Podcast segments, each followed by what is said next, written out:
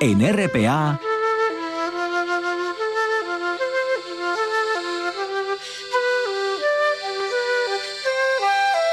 Noche tras noche.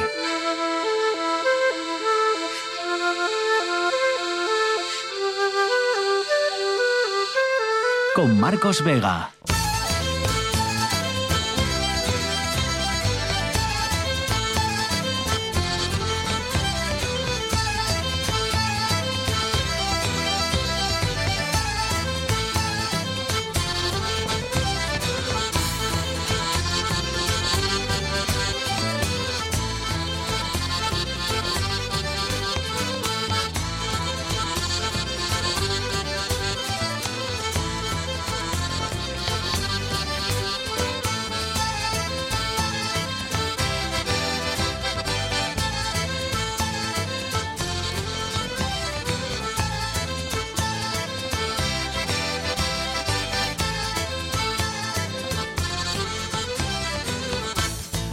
Buenas noches, bienvenidos al espectáculo de la radio. Al final no era una propuesta de máximos porque hoy ha subido la oferta.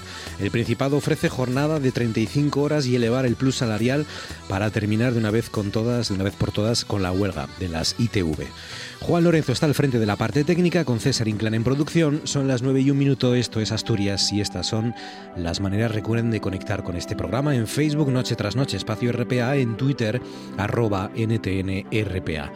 El gobierno asturiano, perdón, el gobierno asturiano pone condiciones. A cambio de esas mejoras laborales, los trabajadores de las ITV deberán realizar una inspección de vehículos más al día por empleado y reducir el absentismo laboral. Los trabajadores han convocado una asamblea a las 11 de esta noche, en un par de horas, para decidir si aceptan o no esta última propuesta o mantienen la huelga que empezó, recuerden, ya en el mes de noviembre. Eso sucede el día en el que nos ha visitado la comisaria europea de Cohesión y Reformas, que es portuguesa, se llama Elisa Ferreira y se ha reunido esta mañana con Adrián Barbón antes de comparecer luego en presidencia para intentar, bueno, pues levantar un poco los ánimos, ¿no? sobre el futuro de Asturias. Dice Ferreira que Europa apuesta por las energías renovables, aunque avisa de que los fondos europeos no son eternos.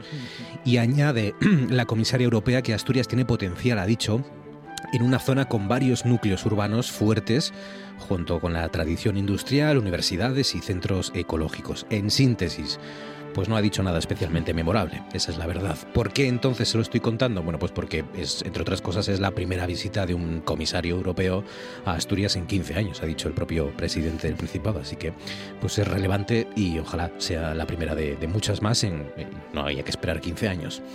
Sucede el día en el que los tres comités de empresa de Arcelor han acordado desconvocar las huelgas previstas para los próximos días. La empresa al final ha decidido aceptar algunas de las reclamaciones de los sindicatos en las últimas semanas.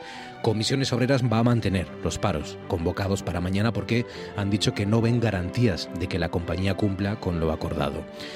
Y por último, todo eso sucede el día en el que ha muerto en prisión el principal opositor ruso, Alexei Navalny. Llevaba preso desde enero de 2021, cuando fue detenido en Moscú después de haber pasado semanas, recuerden, recuperándose después de haber sido envenenado. César Inclán, buenas noches. ¿Qué tal, Marcos? Buenas noches. Buenas noches a José Antonio, que intuyo por ahí su Sí, presencia. Aquí, Aquí estamos, está. aquí estamos. Hueles el café, ¿eh? Desde allí, sí. Cuéntanos qué nos deja este viernes, César. Aún con los ecos de San Valentín, hemos conocido la noticia de que el romance de una fiscal en Estados Unidos puede amenazar la causa penal más grave contra Donald Trump, que se encuentra abierta en el estado de Georgia por sus intentos de alterar las elecciones de hace cuatro años en ese estado. Ahora el futuro de esa causa está en el aire por una relación romántica de Fannie Willis, fiscal del condado de Fulton, con Nathan Wade, uno de los fiscales que contrató para el caso. El juez que preside la causa, Scott McAfee, desestimó las peticiones de la fiscal titular de rechazar esa moción y anunció que mantiene una vista que se celebraba ayer y hoy precisamente. Trump no, asistió porque había comparecido en un tribunal de Manhattan por los pagos a la actriz porno Stormy Daniel. Trump fue imputado por Willis en agosto del pasado año junto a otras 18 personas, cuatro de las cuales ya han sido declaradas culpables, con amplias pruebas en su contra. El 8 de enero, Michael Roman, que trabajó la campaña de Trump y es uno de los imputados, presentó una moción en la que reveló que la fiscal Willis había mantenido una relación clandestina con Wade y su defensa, y la defensa alega que éste no tenía experiencia previa para ser fichado para el cargo. Desde entonces, como era de esperar, Trump, poco dado al amor y aprovechando la oportunidad, ha estado asaltando la integridad de Fanny Willis. Tal vez a Valentín se lo haga pagar. 5 sobre las 9, a esta hora ya saben que en RPA los viernes nos hacemos preguntas.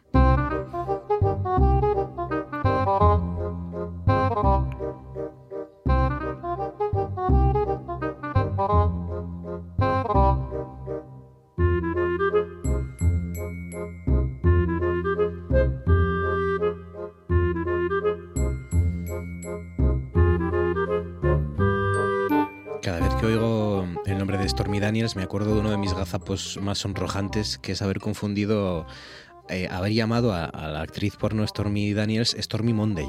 Que, era, que es el nombre del grupo de rock de Asturias. Sí, es una eh, asociación, un lapsus freudiano, Marcos. Probablemente esto habría que investigarlo algo había y, y nos llevaría demasiado lejos, pero nosotros sabemos probablemente que no solo Trump va a salir indemne, de condenarán una multa, la pagará, lo que sea, y, sino que es muy probable que gane las próximas elecciones. Ya, lo sabemos que es muy probable, eh, porque ya sabes que... Es de locos, ¿eh, Méndez? Bueno, es de locos, no, es que nosotros tenemos la idea de que las cosas que se han ganado, se han ganado para siempre, y de que el universo es racional, y que la razón se impone, y que y, no es así. O sea, realmente eh, el bien es una excepción, por decirlo así, suponiendo que nosotros sepamos lo que es el bien, o que haya bien o lo que sea, y que el bien sea lo que nosotros decimos, ¿no? Pero bueno, ya en una línea así normal, porque este hombre es un claramente un boicoteador, ya sabes que su frase famosa, ¿no? De cuando le acusaron de agredir sexualmente en un mm. probador,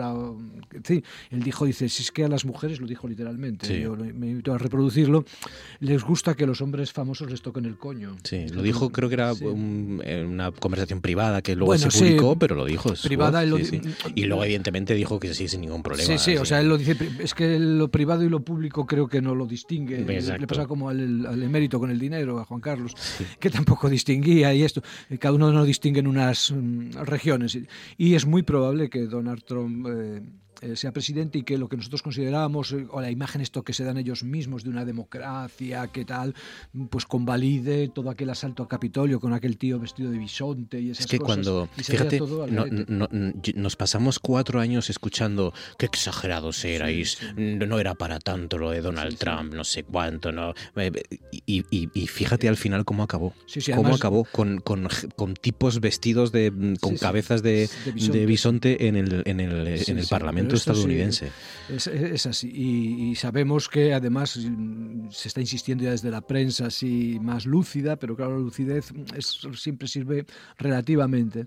Que Trump probablemente en este mandato sí que lleve a cabo lo que tiene realmente en la cabeza. ¿eh? O sea, que realmente no se va a cortar el pelo, porque claro, si se le da la razón electoralmente, él se ve arrogado de toda la razón del, del, mundo para hacer lo que quiera, porque es casi una situación de, de dictadura, por decirlo así. Mm.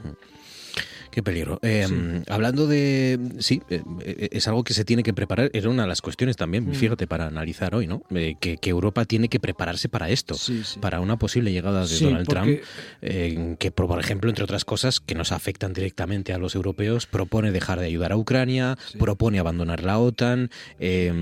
Claro, y viene además con ansias vengativas. Sí, pero esto no hay que leerlo en, tampoco como una historia de buenos y malos en el que el malo sea Trump y los buenos seamos nosotros. O sea, Europa es un territorio que no ha dado probablemente los pasos necesarios para tener una cohesión interna eh, suficiente para poder enfrentar todo el desequilibrio que algún desequilibrado quiera introducir en el, en el mundo. O sea, nosotros somos un territorio que tenemos que crecer y, tenemos que eh, generar cosas como defensa en este caso, probablemente, desdichadamente, pero necesariamente, que eh, de algún modo nos permita ser autónomos, porque está claro que eh, la tendencia, ya se viene diciendo hace mucho tiempo, de Estados Unidos, no solo de Trump, ya en Obama y anteriormente, es desplazar la inversión, por decirlo así, la presencia de Europa hacia Asia. O sea, Estados Unidos es un país que ya no mira a Europa, pero desde hace tiempo, fundamentalmente, sino que mira hacia Asia. Y entonces él, va a abandonar a su mm. suerte, que no es su suerte, que es la suerte que nosotros queramos que el, sea. El centro del mundo ahora es el Pacífico. A quien sea, eso es así, claro, es gira hacia China, Estados Unidos tiene que estar allí porque es la potencia cohegemónica o hegemónica y eh, Europa se tiene que buscar la vida. Y nosotros estamos viendo que eh, nos estamos entreteniendo en debates eh, peregrinos y estamos dejando pasar un tiempo que es precioso porque además Trump probablemente eh, vaya a tomar decisiones en este aspecto caótico que él tiene de un día para otro, o sea, si gana, y es muy probable que gane, porque Biden a ver si llega a las elecciones, ¿eh? porque está muy tocado por todas estas revelaciones de su falta de memoria y todo esto que van a aprovechar, ya sabes cómo es allí la cosa, allí tienes una grieta como esta mm. fiscala y te meten por allí. Va a estar erosionando su figura de aquí hasta noviembre, son las elecciones. Tienen equipos de, de abogados, de publicistas, etcétera, que, y hay mucho dinero, o sea, son partidos eh, con muchísimos fondos mm. que te realizan campañas, vamos, sin piedad. Es que menuda, menuda, menudas alternativas. ¿eh? Entre elegir a un tipo con evidentes, voy a decir, Mm, lapsus. Sí, pero una buena mm. persona, o sea, el eh, Joe Biden, el tío Joe, como le llaman, ¿no? Es una buena persona dentro de lo que, bueno, ya sabes que cuando estás ahí, ¿no? Es como decía Morris Wett en las sandalias del pescador, cuando moría el Papa tenían que hacerle 90 eh, misas porque, claro, estando donde estaba había cometido 90 veces más pecados que todo eh, cualquiera. O sea, son gente que estás para estar ahí, tienes que tener más conchas que un galápago, más estómagos que, que la vaca, pero dentro de eso y estando ahí es una persona mm, honesta honesta, mm. y, pero realmente él está, ya no tiene, tiene 81 años, tiene problemas de memoria, eso se sabe, y, realmente no sabemos si está... Es que claro, los años que le quedan de presidente se pone ya en los 80 y muchos, o sea que, Veremos a ver, veremos a ver, queda, quedan varios meses mm. todavía, pero, pero va a ser un año movido en ese, en ese aspecto. Em, otra cuestión que tiene que ver también, hablando de, buenos y malos, em, con eh, eh, bueno, lo que ha ocurrido en Barbate, Eh, estos días con, con ese mm, crimen eh, a dos guardias civiles. Eh, no queríamos contar el hecho, porque el hecho en sí, pues poco, poco materia tiene, sino las, cómo decenas de personas jalean en esos vídeos que, se, que fueron los primeros vídeos que se publicaron, grabados por muchos espectadores, jaleando la acción de los narcotraficantes. Tú fíjate lo profundo que es la, la violencia, o sea, el ser humano, ya lo sabemos Marcos, es un ser que se caracteriza por su inteligencia y sabemos que la inteligencia se compone en gran medida o ha sido orientada mm, en gran medida hacia la violencia. Es una violencia que es una brutal, no es una violencia equilibrada, mm, recíproca, sino una violencia que cuando se desencadena se vuelve también caótica, se vuelve destructiva, se vuelve altamente agresiva. Y aquí mucha gente que luego diría que no estuvo allí, que ellos no mm, sabían nada, que en un momento dado desencadenan conductas eh, en las que de alguna manera se ensañan eh, con las víctimas. Además tienes la doble lectura de que, claro, la Guardia Civil, la fuerza, es un cuerpo que en España tiene una historia muy dura de, represión, de violencia, que hace que mucha gente eh, no sea prima facie, por decirlo así, de primeras favorable a la Guardia Civil, sino que probablemente lo sea ya de segundas. Entonces hay también aquí una revancha, por decirlo así, contra los que parecen detentar la fuerza y ese momento son débiles, y entonces tú no estás, eh, por decirlo así, mm, atacando su debilidad en cuanto a seres débiles, sino la debilidad de la fortaleza que a ti te oprime de alguna manera y te hace sentirte eh, víctima o sentirte mm, por alguna manera sometido. Y eso es una cuestión muy compleja. Y luego la, la cuestión de la espectacularidad. O sea, tú estás contemplando desde la barrera unos toros y a nosotros esto nos excita, las peleas de gallos, las peleas de perros, las guerras vistas a través de la, de la pantalla, los los ahorcamientos, los justiciamientos, y si hubieran vendido pasteles, vinos y cacahuetes, bebidas frías, se hubieran vendido todas las existencias, porque la gente estaba contemplando un espectáculo. Como cuando se llenaban las plazas para las ejecuciones públicas, por ejemplo, ¿no? Hace se vendían bombones y se vendían de todo. O sea, es lo complejísimo que es el, fenómeno de la violencia y cómo eh, eh, de repente cuando estalla son como estallidos eh, que luego la gente dice, pero si yo no quería o yo no estaba, pero de alguna manera el fuego que provocan es un fuego sobre la muerte, luego de dos personas que eran inocentes, que estaban allí cumpliendo tu, el, tu deber, eh, en la magnificación además por otra parte de mucha gente romántica, de los traficantes, esta cuestión que luego es terrible, la cuestión de la droga y las mafias de la droga que pueden destruir países enteros como está pasando en América, que lo que hay son narcoestados casi desde México, Colombia, el Ecuador, etcétera. Es, una complejidad de elementos porque la gente considera de una manera casi romántica, como pasa en las películas americanas con los bandoleros, casi romántica romántica a estos transgresores de la ley, considera una cosa como magnífica. Sí, porque luego también ocurre, Méndez, que, claro, son lugares en muchos casos donde, eh, donde siempre donde no llega el Estado. Donde no llega el Estado, al final, eh, eh, claro, todo lo que el Estado aporta lo cubren o las mafias o los narcotraficantes. o Exactamente. Y al final a la gente está a favor de lo, que le suministra todos esos bienes básicos. Esto es, otra, es que son muchas facetas de este tipo. O sea, tú abandonas un territorio y de repente te quejas de que la gente se haga eh, de Al Qaeda, ¿no? Eh, abandonas grupos sociales enteros y luego la gente se hace de Vox, etcétera. O sea, si nosotros y abandonas eh, regiones de industriales y la gente se hace de Donald Trump y este tipo de cosas. O sea, nosotros tenemos gobiernos imperfectos, mm, pero gobiernos de alguna manera racionales y muy, muy mejorables y profundamente mejorables.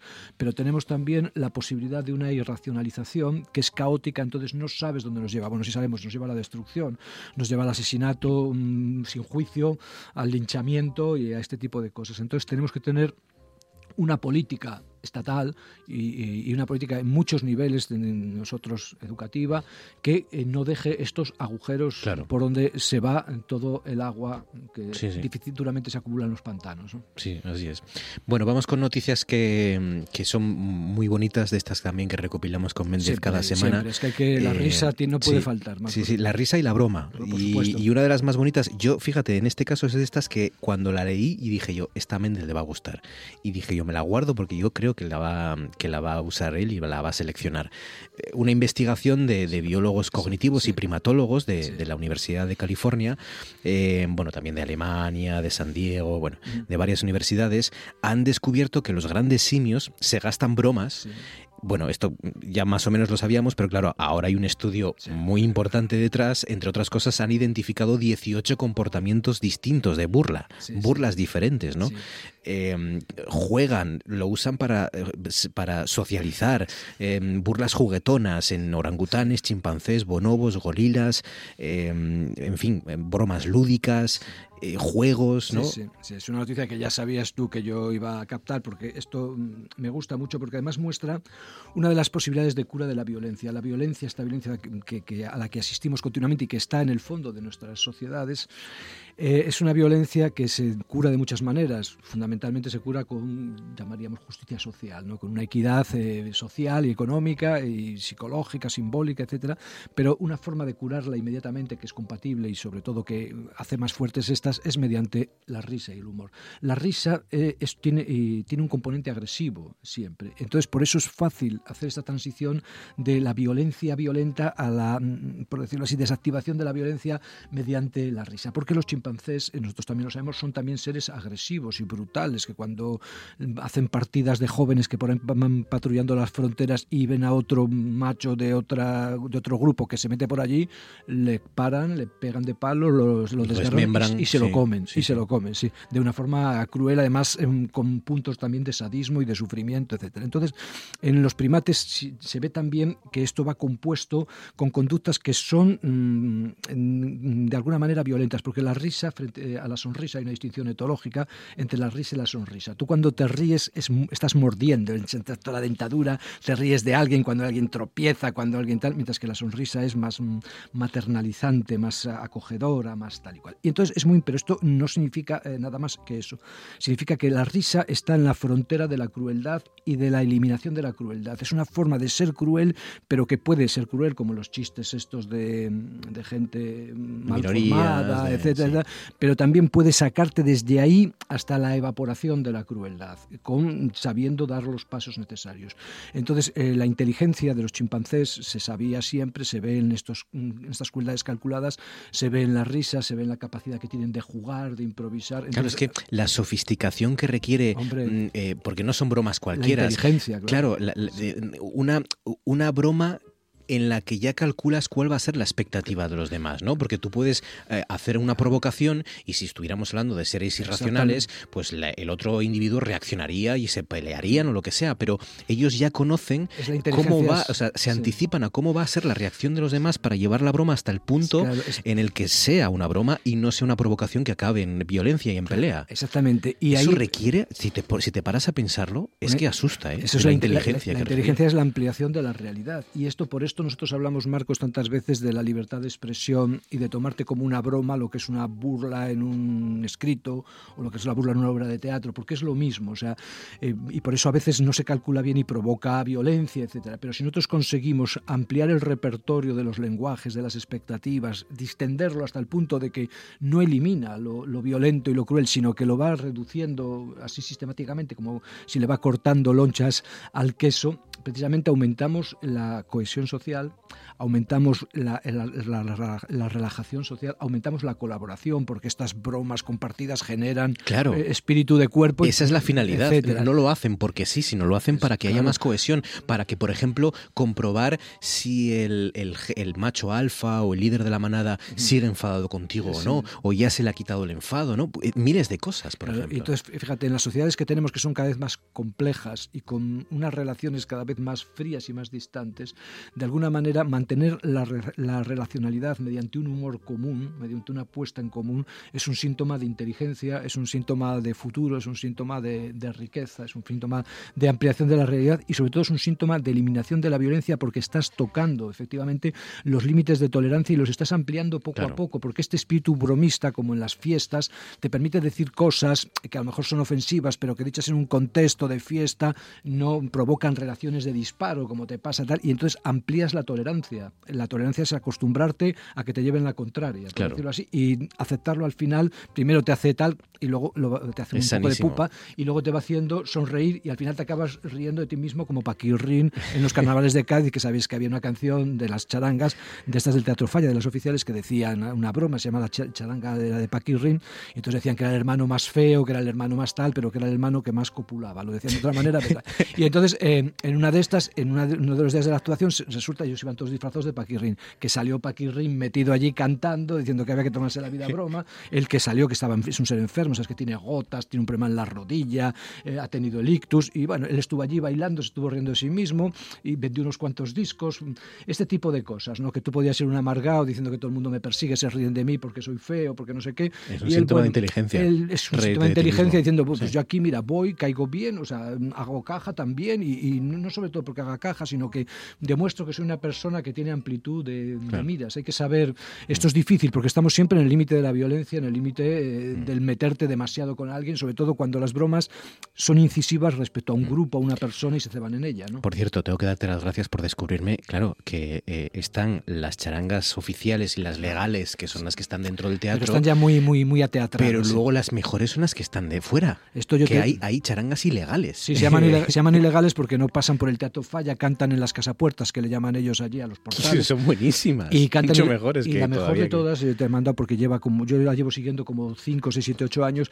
es la charanga del Airón, que lleva uno que se llama eh, Paco Gómez que es un artista, son unas letras maravillosas. Este año hacen de los becarios del telediario, que salen, son unos becarios que contratan para hacer el telediario y tal, y son carne de la audiencia nacional y tienen los pasodobles. Eso es un, ingenio de letras que mezclan el sexo, la política, la crítica social. Es, es, un Paco Gómez es el, cerebro de la charanga de Iron. Además, cada vez cantan mejor, afinan mucho las voces. Está en YouTube. Ustedes ponen charanga Iron. ¿no? 2024, sí. Sí, y hay uno que se llama Pigurman que va las, Pigurman que las sube todas y tal. Pero hay ese es un, ingenio que hay que, como los chimpancés, hay que tener mucha, mucha mente para hacer eso. Y acabamos rápidamente con la otra cuestión también eh, eh, científica. En este caso tiene un trasfondo siniestro, pero también demuestra mucha sofisticación y mucho ingenio y mucha capacidad de adaptarse. Y es este estudio de los cangrejos ermitaños que, bueno, eh, se ha confirmado que cambian mm, conchas por caparazones de metal, de plástico, eh, de todo lo que inundan las playas del planeta. los ermitaños están usando esos materiales para adaptarse, ¿no? Eh, bueno, pues sus hogares clásicos, que eran de conchas, están usando las basuras que, los, que arrojamos a, los ecosistemas, por ejemplo, el tapón de un bolígrafo. Sí, el tapón de un bolígrafo, el capuchón de un bolígrafo Bic, de estos que usamos toda la vida, pues es la concha, la nueva casa del cangrejo ermitaño, que es un ser frágil que se metía en conchas de animales ya muertos, aprovechaba, él se metía por ahí, y ahora pues hay una foto, son una serie de fotos que salen en el periódico maravillosas, son, de, claro, de un, un, impacto tremendo porque tú ves un ser vivo metido en un capuchón azul, de un bic azul, ¿no? Es la, la composición del orgánico y de lo mecánico, es un cibor, ¿no? Es un cibor, un, un precibor, y lo que muestra es la, la capacidad de, de, adaptación ¿no? que, tiene, que tiene la vida y la capacidad de generar imágenes, la capacidad de generar, de generar novedad. O sea, la, la vida tiene un límite probablemente y nosotros estamos tocando muchos, muchos de estos límites, pero la, la, vida tiene una maravillosa capacidad de, de, recrearse, de reinventarse. Probablemente nosotros destruir, estamos destruyendo ya mucha vida a un nivel determinado, probablemente nosotros nos destruiremos o tarde o temprano con esa destrucción que estamos provocando, pero la vida en, mm, probablemente en organismos menores seguirá y son organismos que se saben buscar eh, bien la vida. Mira, ¿no? veo aquí eh, el tapón de una lata de cerveza, eh, una especie como de, de, de, sí, de canalón, sí. Eh, un bolígrafo Bic y el favori, mi favorito que es la parte de abajo de una bombilla, el, no sé sí, cómo se casquillo. Llama, el casquillo de una bombilla que el tipo pues ha quitado el cristal y está ahí con... Es, que nosotros pensamos en los que lo vas a conectar y va, va a encenderse, ¿no? Claro, tú, tú conectas el cyborg con Robocop, ¿no? Que ves a Murphy el policía hibridado con la máquina, pero esto ya son, son cyborg, ¿no? Porque es. realmente su casa es lo que les protege de, de, la muerte, porque tienen ahí el exoesqueleto frágil, ¿no? Claro. Y son unas fotos que, que impactan, porque te, te, muestran ¿no? lo que es la, la, invasión, porque tú puedes decir los plásticos nos invaden, y tú parece que hay como una mezcla que se van diluyendo, y, se va, y no, aquí es directamente, ¿no? Se impone, eh, y además como medio de supervivencia. O sea, que ellos nos sobrevivirán, habitarán lo que nosotros dejemos, sí, como decía Escriba de Balaguer, dice, nosotros no construiremos edificios, viviremos en los que otros nos construyan. Pues los cangrejos ermitaños han seguido los consejos de Escriba de Balaguer sistemáticamente y además se han pasado a la era ya eh, contemporánea. Pues con esta reflexión yo creo que es momento de dejarlo. Méndez, cuídate sí. mucho, feliz fin de semana, amigo, y gracias como siempre por todo. A vosotros, un abrazo. Un abrazo. Adiós. Eh, y usted no consta como, como interviniente. En cualquier caso, y dada la excepcionalidad eh, absoluta que representa el debate del Estado de la Nación, le voy a dar, fuera del reparto del tiempo, tres minutos para que usted intervenga desde su escaño, por favor. Entiendo que ya. Sí, señor Cambronero Piqueras, tiene usted la palabra. Muchas gracias, presidenta. Bien, gracias en primer lugar por eh, concederme estos tres minutos extra. Es algo que no esperaba, por lo tanto no lo tengo especialmente preparado. La actualidad nunca descansa. La información no para. Por eso en RPA os mantenemos informados e informadas de lo que pasa en Asturias. Siempre. También el fin de semana. Los sábados y domingos, boletines horarios desde las 10 de la mañana. Y a partir de las 2 y media de la tarde, Asturias hoy fin de semana. En RPA, la información también en fin de semana. RPA. Vocación de servicio público.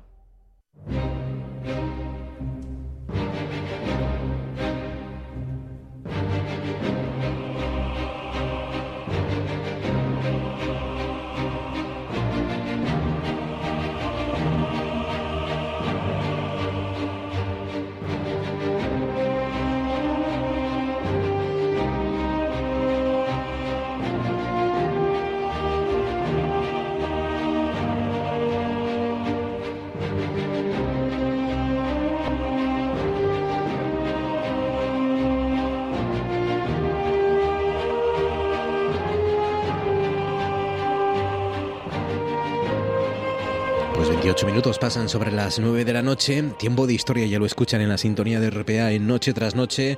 Tiempo de Edad Media junto a nuestro medievalista Álvaro Solano. Álvaro, buenas noches, ¿cómo estás?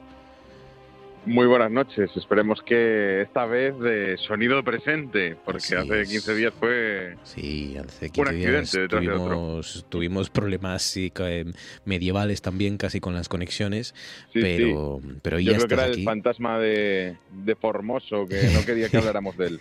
pero aún así lo vamos a pasar. Lo vamos a hacer. Por aquí nos van los retos, claro que sí. Eh, no hay fantasmas que valgan. Hoy, de hecho, claro, el episodio es casi digno de, de ser dirigido por Tim Burton. ¿No? Lo que nos vas a contar esta noche.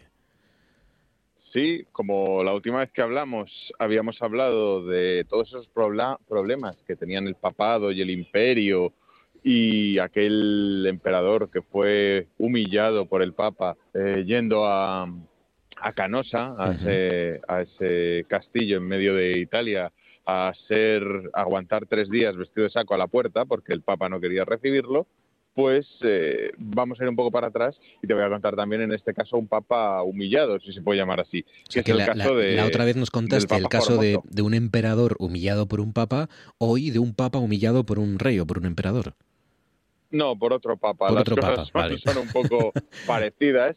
Eh, pero bueno, es, yendo unos siglos atrás, eh, a finales del siglo IX, en esos momentos que, mm, en los cuales el, papado, la institución pontificia, estaba atravesando muy, muy malos momentos, de, sobre todo a lo que se refiere de independencia respecto a, a los poderes laicos, especialmente de la ciudad de Roma. Es decir, los que dominaban el papado, en el fondo eran los nobles y la aristocracia de la ciudad de Roma.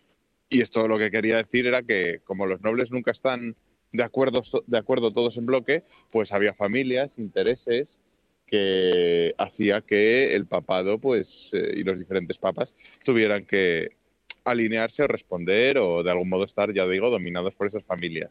Entonces, te voy a contar el caso de, una enemistad entre familias que, se va a solucionar, bueno, si se puede llamar solucionar, o va a tener sus consecuencias en lo más alto de la curia, ¿no? Eh, porque, bueno, eh, Formoso era un... Era un siglo IX, Siglo IX, sí, sí, Este hombre nace a principios del siglo IX y morirá eh, a finales, justo, y su, su pontificado, lógicamente, a finales, porque, porque ya sabes que los papas normalmente mueren con, con la tiara puesta, ¿no? Sí.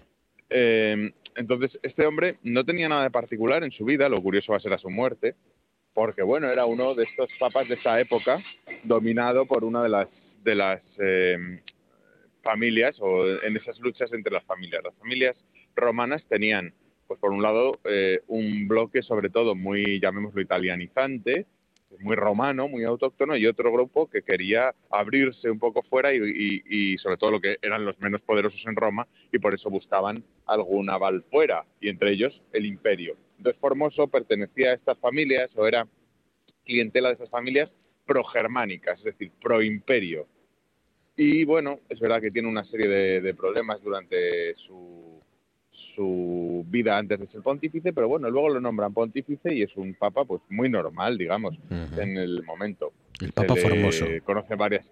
El papa formoso. Sí, él es papa del año 891 al año 896 y mantiene muy buenas relaciones, ya te digo, con el bueno, con el reino de los francos, el imperio germánico, y, menos con la propia aristocracia romana, que lógicamente se la va a guardar. Entonces, cuando muere, aparte que, bueno, durante su pontificado pues tiene fama de santidad, él es un papa además muy mecenas del arte, Hoy no lo podemos ver porque la reforma especialmente renacentista de la Basílica San Pedro pues lo ha, lo ha eliminado, lo eliminó en su momento. Pero los mosaicos que había en, en buena medida en, en San Pedro hasta, hasta el siglo XV, pues eran fruto de este papa, del papa Formoso.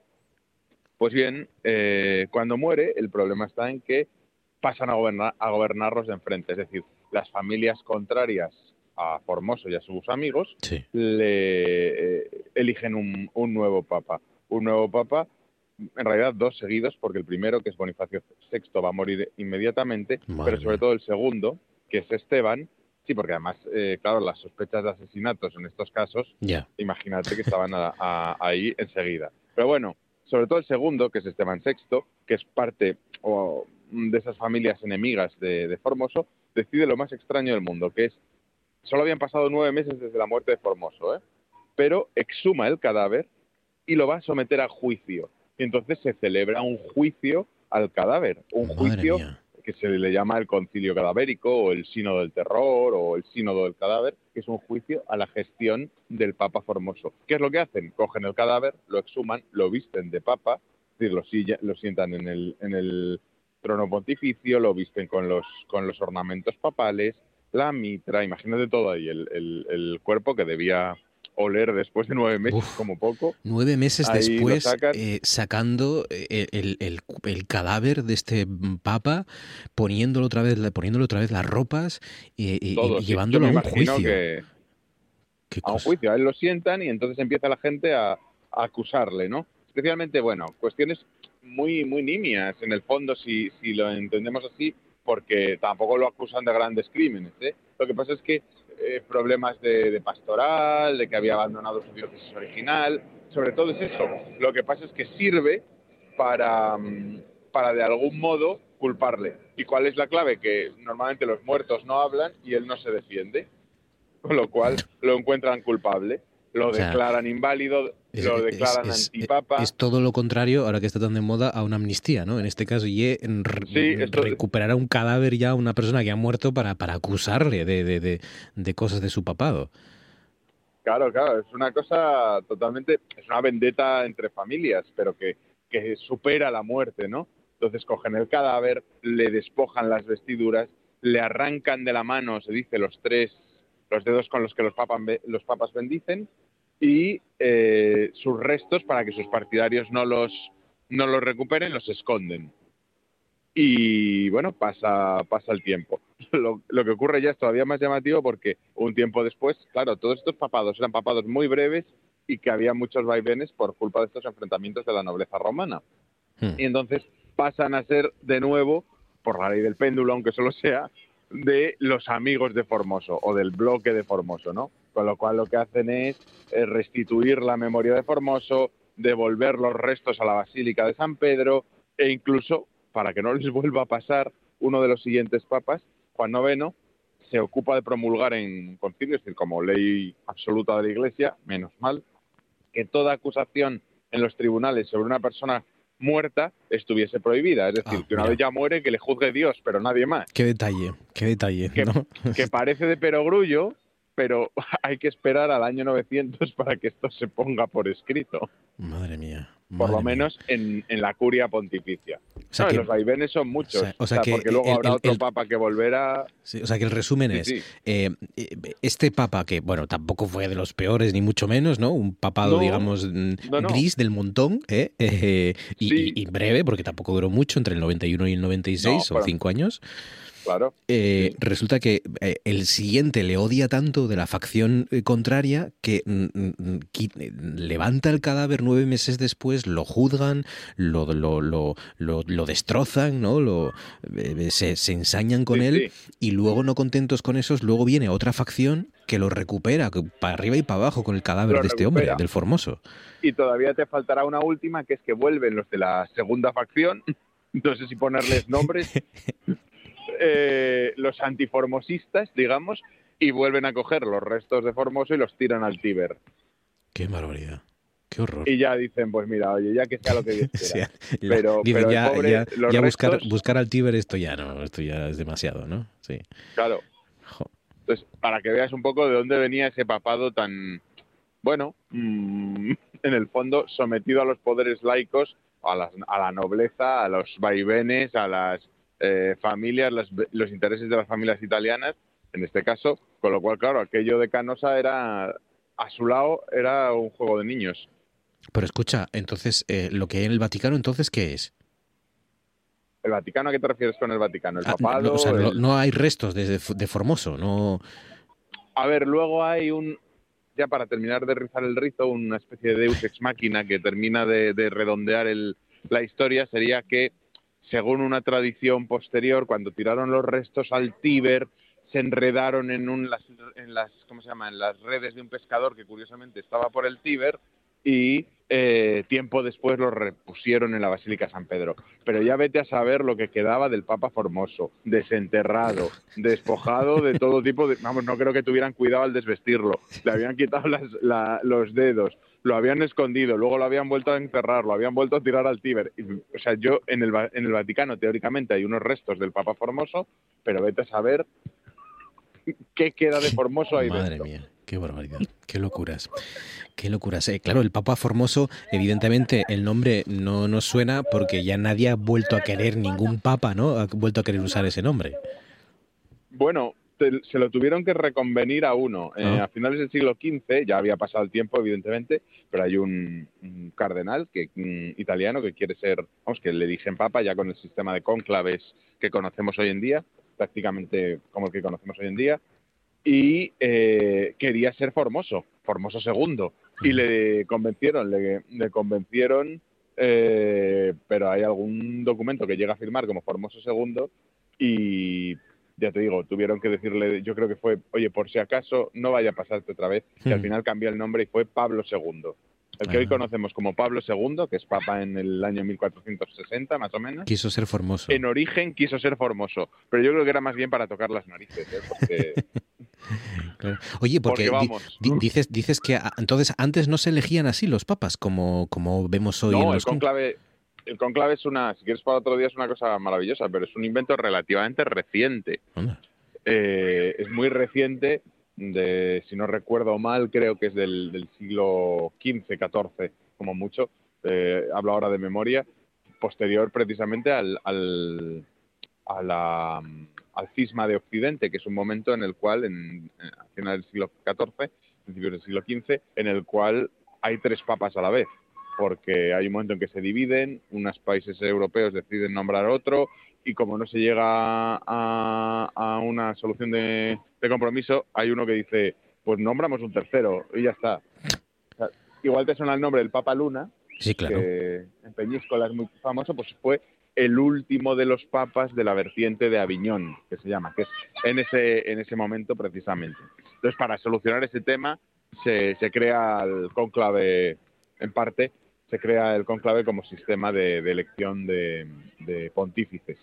Ah. Y luego hay historias de conclaves muy bonitos, porque como el conclave de Viterbo, que como se estaba alargando ya dos años, pues dijeron, era en pleno invierno, y dijeron, vamos a quitar el techo del edificio para que entre más rápido el Espíritu Santo. Y, y así fue. Acabaron en cuatro días con el frío que hacía. Claro, claro, claro. Siempre se dice, ¿no? Que se encierran ahí y a pan y agua hasta que no haya un resultado, ¿no? Eh, claro. Entonces, como además tiene un sistema de mayorías peculiares y tal, pues mm. tardaron un año y, dijeron en su momento, oye, eso debe ser que el Espíritu Santo no llega bien, así que quitamos el techo en pleno invierno y los cardenales a continuación se dieron una prisa. Madre mía. Qué que se solucionó el tema. Historias de papas, en nuestro tiempo para la historia, para la Edad Media, los viernes con Álvaro Solano. Álvaro, cuídate mucho, amigo, un abrazo fuerte y gracias. Un abrazo, Marcos, a vosotros. Gracias. Cosas que pasan en noche tras noche. Cómo hay que afrontar ese momento tan difícil que es acercarse a una familia que acaba de perder pues, a su padre, a su madre, a su hermano, a su marido, y en ese momento, bueno, pues explicarle esa situación que acaba de fallecer, lo cual no es fácil, porque esa persona eh, está en lo que se llama la muerte encefálica, y la muerte encefálica, eh, pues todavía significa que le sigue latiendo el corazón. Esa persona ha fallecido, pero de manera artificial se le está manteniendo el corazón latiendo, y claro, eso, desde luego, que a uno le expliquen que esa persona ha fallecido, bueno, pues a veces no es fácil entender. Hay que hacerlo con las palabras adecuadas y una vez que se ha conseguido hacer entender eso a la familia, pues es cuando hay que hacerle ver la posibilidad de que todavía se pueden salvar vidas si, si, se, si se accede a la donación de órganos. Eso, como digo, la diferencia entre hacerlo bien y hacerlo mal supone que la familia diga sí o que diga no. Pues 42 minutos pasan sobre las 9 de la noche, tiempo para nuestro... Tú antes molabas de viernes, en el que en el que todavía colea la, Super Bowl em, y, bueno, evidentemente y desgraciadamente también ese tiroteo mortal en la celebración de la Super Bowl mm, que, conocimos ayer, que tuvo lugar antes de ayer, ese tiroteo que dejó una persona muerta, 22 personas heridas durante el desfile de celebración de la Super Bowl en, Kansas City, em, con, muchos nervios, con unas imágenes que la verdad es que ponen los, los pelos de punta. Eh, hay dos menores de edad, además, acusados por ese tiroteo en la, en la celebración de la Super Bowl y creo que mm, eh, ha sido Taylor Swift la que ha donado 100.000 dólares al Fondo de la Mujer Latina eh, que murió en ese tiroteo eh, a la familia, eh, 100.000 dólares al fondo que recuerda a esa, a esa mujer, que por lo visto es una popular DJ de, de la zona, una disc que una pincha discos. Pues como ven, todavía colea la, final de la Super Bowl y por eso también nosotros vamos a dedicarle este Tú antes molabas a los espectáculos del descanso de la Super Bowl, que son muchos, con artistas muy variados, con rockeros, con rockeras, con música pop. Eh, el de este año fue de Usher o Usher eh, que, bueno, pues es verdad que, bueno, ha, gustado, no es de los que más ha gustado, no es de los que más repercusión ha tenido, pero sí que, bueno, ha impresionado con un montón de bailarines, de artistas invitados, como siempre, o suele ocurrir, en este caso Alicia Keys, eh, Lil Jon, Ludacris, eh, Ludacris, eh, bueno, pues vestuario, homenajes a, a Michael Jackson, 13 minutos de espectáculo por los que recibió 671 dólares. Veo aquí, 671 dólares. Pero claro, esto es lo que le pagan, pero luego es lo que, vamos, lo que genera, ¿no? Eh, se calcula que son más de 100 millones de dólares eh, a partir de participar en la, en la Super Bowl. Así que vamos a analizar la cuestión y vamos a hablar de novedades también que tienen que ver con el cine, con la música, con, con las series de televisión. Lo vamos a hacer con Gema Lozano. Gema, buenas noches. Buenas noches, ¿qué tal? ¿Cómo estás, Gemma Lozano? ¿Qué tal? ¿Bien? Aquí estamos. Me alegro. Aquí estamos. un poco revuelto, pero bien. Aquí estamos eh, aguantando y sobreviviendo, ¿no? Eh, sí, los empujes. sí. sí. Sí. Porque ya saben que Gemma Lozano, pues es una mujer que que aparte de lo que nos eh, explica siempre, de lo que nos entretiene en el Molavas, pues luego lleva una lucha, que aquí ya hemos contado alguna vez, ¿no, Gema? Creo que sí, que algún día lo hemos una pelea contra la endometriosis, ¿no? esta enfermedad de la que mm, yo creo que se habla desde hace demasiado poco tiempo ¿no? y, que tiene demasiada poca poco espacio en los medios de comunicación, entre otras cosas porque solo afecta a las mujeres. esa será una razón, seguramente. Porque, bueno, sí, eso, eso, es una de las razones, pero también supongo que, que hace poco que se plantea todo esto, ¿no? Entonces no tiene no tiene investigación apenas y no hay y es un poco lotería cada cada vez que vienen los dolores. O sea, no sabemos muy bien. son paliativos todo el rato porque no se, no se sabe por dónde. O sea, se sabe lo que es, pero no se sabe por qué se produce. Entonces. Pues bueno, y son unos dolores terribles, ¿no? Dicen que en algunos casos, en las peores crisis, eh, eh, equivalentes al parto. Eh, bueno, sí, a mí es lo que siempre me han dicho, que es eh, pues los dolores como un parto, depende supongo del parto también, hay partos más suaves, más fuertes, pero bueno, a mí me han dicho que había partos más suaves de lo que yo tengo, entonces supongo que dependerá del caso, ¿no? Qué horror. Pues nada, entonces, eh, bueno, por supuesto, si en algún momento te duele tanto como para no, poder seguir, pues... Estoy, bien ahora mismo. porque lo, combates a base de, sí, de, medicamentos que, que te lo... Medicamentos bastante fuertes, sí. Mm. Opiáceos a veces. Mm. Y dependiendo del, del momento. pues nada, la endometriosis, que, que es verdad, es algo que tiene que tiene que salir a la luz porque tiene que haber más investigación y tiene que haber mm, una concienciación mayor ¿no? de la cantidad de mujeres a las que afecta esta enfermedad. Sí, además cada vez se dan más casos. Mm, no sé si es que no estábamos diagnosticadas o qué, pero cada vez es como que salen más casos y más casos y más casos. Mm.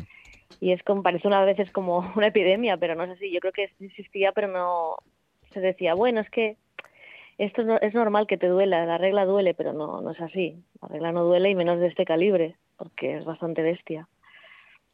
Claro, es que eh, al final siempre, siempre es así, ¿no? Em, seguramente que tú durante muchos años, como muchas mujeres, pues pensaron que esto eh, era algo vergonzante o que mm, pues no se podía contar o que no había mm, o que no le pasaba a tanta gente como le pasa o como hoy sois conscientes y somos conscientes de que les pasan.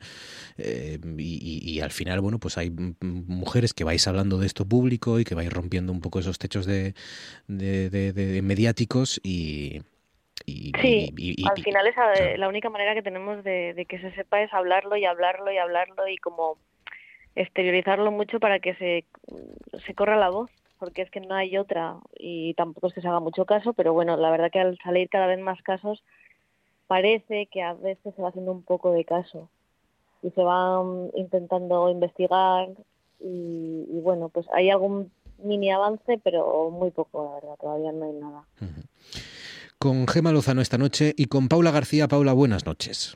Hola, buenas noches. ¿Cómo estás, Paula? ¿Qué tal? Eh, bien, y más en comparación a la pobre Gemma, que le mando un saludo fuerte, un abrazo. Claro, es que ahora la pregunta. No, pero es que me ha, gustado que saques el tema porque, eh, por lo que hablábamos de que es algo que se comenta muy poco, yo de hecho, mm, de todo esto, de todas las enfermedades que hablan con muchos influencers y tal, yo del tema de la endometriosis solo conozco a una chica que encima es italiana, ni siquiera es española, y sí que ella le da mucha visibilidad y hace charlas incluso y todo, ¿sabes? Y es como un tema que todavía queda un poquito tabú, parece. Hay unas cuantas, yo... Eh, hay alguna eh, influencer americana también, no me acuerdo cómo se llama, que es súper conocida ahora mismo, se me ha ido el nombre, y, y alguna que otra actriz y demás, sí, estadounidense han sacado el tema bastante últimamente. Pues así, así es, y así lo hacemos nosotros también, porque si no, pues no contaríamos nuestras intimidades aquí de nuestras enfermedades y estas cosas. Hombre, claro, no, yo hablo de esto porque, porque es necesario hablarlo muchas veces. Siempre, sí. Eh, bueno, salvo las que afectan a mi garganta y esto ya pues es imposible ocultar, ocultárselo a ustedes, pues al final pues no. Esto, normalmente, de hecho, hacemos el programa bastantes más veces enfermos de lo que aquí ustedes se enteran. Es que esto tampoco debería ser así, pero bueno. Pero bueno, en fin, como nos gusta, pues pues, al final una cosa compensa a la otra. Entonces la Super Bowl ha sido buena, ¿eh? Ha sido un buen año y una repercusión de las más vistas de, la historia, ¿no, Paula? Eh, la verdad que eh, ayuda que los dos equipos eran de los favoritos, que eso siempre, y de los que más afición tienen, obviamente, y eso siempre ayuda, y además porque venían con la cosa de que fuese la revancha, porque ya hace unos añitos en el 20 se enfrentaron ellos dos también bueno, no pudo ser la revancha, pero, pero bueno, eh, lo vendían un poco así, ¿no? La, épica de, de, a ver si esta vez sí. Y la verdad que mm, para los que nos gusta por lo menos el fútbol americano fue un partidazo. Para la gente que no le gusta, no sé si a lo mejor fue un poco aburrido, pero para los otros... La verdad que no lo he visto en mi vida. es, que es un deporte que yo creo que se vende raro aquí en España. Ahora es verdad que cada vez se vende un poquito mejor y hay como más periodistas que te lo hacen un poco más ameno, pero hace unos años era un poco complicadito, la verdad. 123,4 millones de mm. personas vieron por televisión y plataformas la victoria de los Kansas City Chiefs sobre los San Francisco 49ers en la Super Bowl más vista de la historia, en la final del Campeonato Nacional de Fútbol Americano. Me gusta esto de... porque siempre, siempre sabéis de cosas eh, distintas a las que al principio venís para aquí, ¿no? Eh, Gema Lozano sabe de endometriosis, eh, Paula García de la NFL. Claro, sabéis, sabéis de cosas raras por ahí. ¿no? Somos multidisciplinarios. sí, sí, sí, sí. Así es, así es. Em, por cierto, hay que hablar de una de las películas de Netflix que, em, que, va a llegar este año y que, y que tiene más expectativas. Se titula La Gran Exclusiva y es sobre una entrevista de la BBC que le realizó una, una, una eh, productora y una periodista ¿no? de, de, de la BBC de la BBC a, la periodista Emily Maitlis al príncipe Andrés. Y donde bueno pues se desveló después de superar los vetos de, Palacio solo mediante la entrevista solo mediante el diálogo y reconduciendo y dirigiendo la entrevista la periodista Emily Maitlis eh, pues pues logró que confesara no eh, el príncipe Andrés y cómo bueno pues las periodistas que estaban en ese equipo de la BBC eh, lograron bueno eh, contar la realidad de una entrevista que en principio el hijo de la reina Isabel esperaba usar y utilizar a su favor no como siempre cuando conceden una entrevista personajes como estos no y, y bueno pues en este caso Emily Maitlis le preguntó directamente por su relación con el pedófilo convicto con Jeffrey Epstein y ahí es donde empieza a desmoronarse no el la, intención o la versión oficial del Príncipe Andrés. La, a Emily Maitlis la va a interpretar Gillian Anderson, que, que es la, la agente Scully, para que ustedes la recuerden, la agente Scully, Gillian Anderson, y, y tiene muy buena pinta. Tiene muy buena pinta porque además los americanos hacen muy bien estas cosas. Dices tú, bueno, ¿cómo, ¿cómo vas a hacer una película sobre una entrevista? ¿no? Pues lo hacen muy bien. Yo recuerdo, por ejemplo, con lo bien que lo hicieron en, en Frost contra Nixon. No sé si habéis visto aquella película. de Frost contra Nixon. Eh, de Dick Frost, un presentador de magazine así, pues ligeritos y sin ningún tipo de prestigio en aquel momento, y que se coloca delante de Nixon y, y al final Nixon acaba confesando, ¿no? Con aquella frase de que cuando lo hace el presidente del, del, de los Estados Unidos no es ilegal, ¿no? En, en el caso de las escuchas del Watergate. Y esa película estuvo muy bien. Yo no sé si os gustó. Yo, es que no la vi. Yo sí, eh, pero es de estas películas que la verdad que ahora mismo no me acordaba de ella, si no, si no la... Pero, no, pero bueno, sí que me gustó, sí, ¿eh? Tampoco, tampoco es una película Sí, que, sí. que vaya a, a marcar Pero, pero me gustó historia, porque pero no conocía la historia, sobre todo. Entonces me impactó mucho eso. muy entretenida, de Sí. 2008. Y venga, contadme qué me habéis visto, que queréis sugerir o proponer. Gema, algo por ahí que tengas, que hayas visto, que hayas leído, que Pues quieras. yo he visto poco esta semana, Mm. porque la verdad que Sí. ha sido complicada. Pero he visto, sí que he visto un par de cortos que la verdad que me he quedado, uno, un- uno me ha gustado mucho y el otro me he quedado como diciendo, ¿ya? O sea, no sé. Eran, son, son dos de, de los Goya. Mm. Uno se llama Blow, que va sobre... Pues es que es un poco... Eso es con el que me he quedado como diciendo, no entiendo nada, a no ser que leas la sinopsis, ¿sabes? Es como imágenes bonitas sobre las ballenas. Era como una chica que, le, que graba sonidos de ballenas en la costa catalana, que, que serán como en una época determinada del año. Y bueno, me he quedado así un poco sin más, que imágenes muy curradas, muy bonitas, pero me he quedado Es una chica que va con, con un micrófono para grabar, ¿no? El, el sonido los que hacen de las, de las las ballenas. ballenas. Que eso ya te digo, pero es que es como solo cuenta eso con muy pocas imágenes muy bonitas, la verdad, muy muy currada la fotografía, pero no cuenta nada más. Y entonces he tenido, o sea, cuando terminó me leí la sinopsis para ver qué, qué estaban queriendo decir, porque no me enteraba de nada. Y luego el otro es el bus, que está muy bien El bus. que está muy bien. Es un, es un corto, es, es una historia dentro, o sea, es como graba- grabar las conversaciones dentro de un bus de unos personajes bastante personajes que no te cuentan nada, pero a la vez te, está- te están describiendo muy bien a todos, porque cada es como como si fueras un observador de las conversaciones de un bus, pero son es que no quiero contar quiénes son, de dónde vienen, porque es lo que describe todo, ¿no? Y vas viendo un poco los personajes y es que es bastante curioso cómo sin contarte en- nadie nada en concreto, te cuentan mucho de cada personaje. Porque los ves cómo se comportan, cómo hablan con los demás, cómo... Está muy, está bastante bien, la verdad. O sea, ha sido como un contraste. Mm. Están en, filming, ¿no? Los dos. Están en filming. Es que yo últimamente solo, la verdad que veo mucho filming y no me estoy enterando mucho de, de los otros. La verdad, me he dado de baja hasta de- del... del... Ay, Netflix. HBO, perdón. Ah, de HBO. De HBO porque no lo estoy usando. Últimamente es como que no hay nada que me interese. Sí, hace tiempo que no hay una gran serie de esas, ¿no? Que, Claro. que nos tiene a todos en vilo y episodio tras Sí. episodio.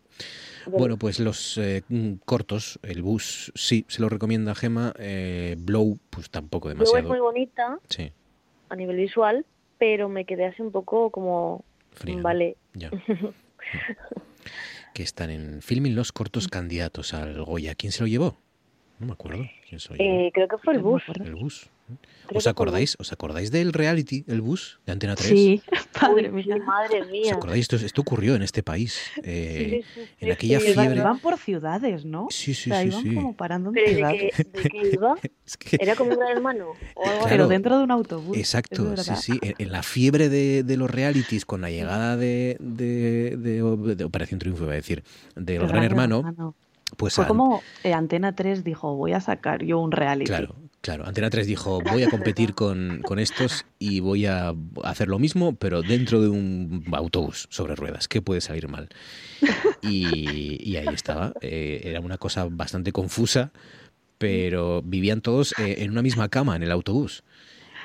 Y, y en un espacio extraño. bastante incómodo. Ay, no me acordaba lo de la cama, es verdad. Sí, sí, aquí era muy turbio, muy turbio. Pero paraban en ciudades, no me acuerdo de eso. Paraban en Sí, ciudades. iban como haciendo gira, en plan, que iban parando en ciudades. ¿Pero Era qué muy- hacían?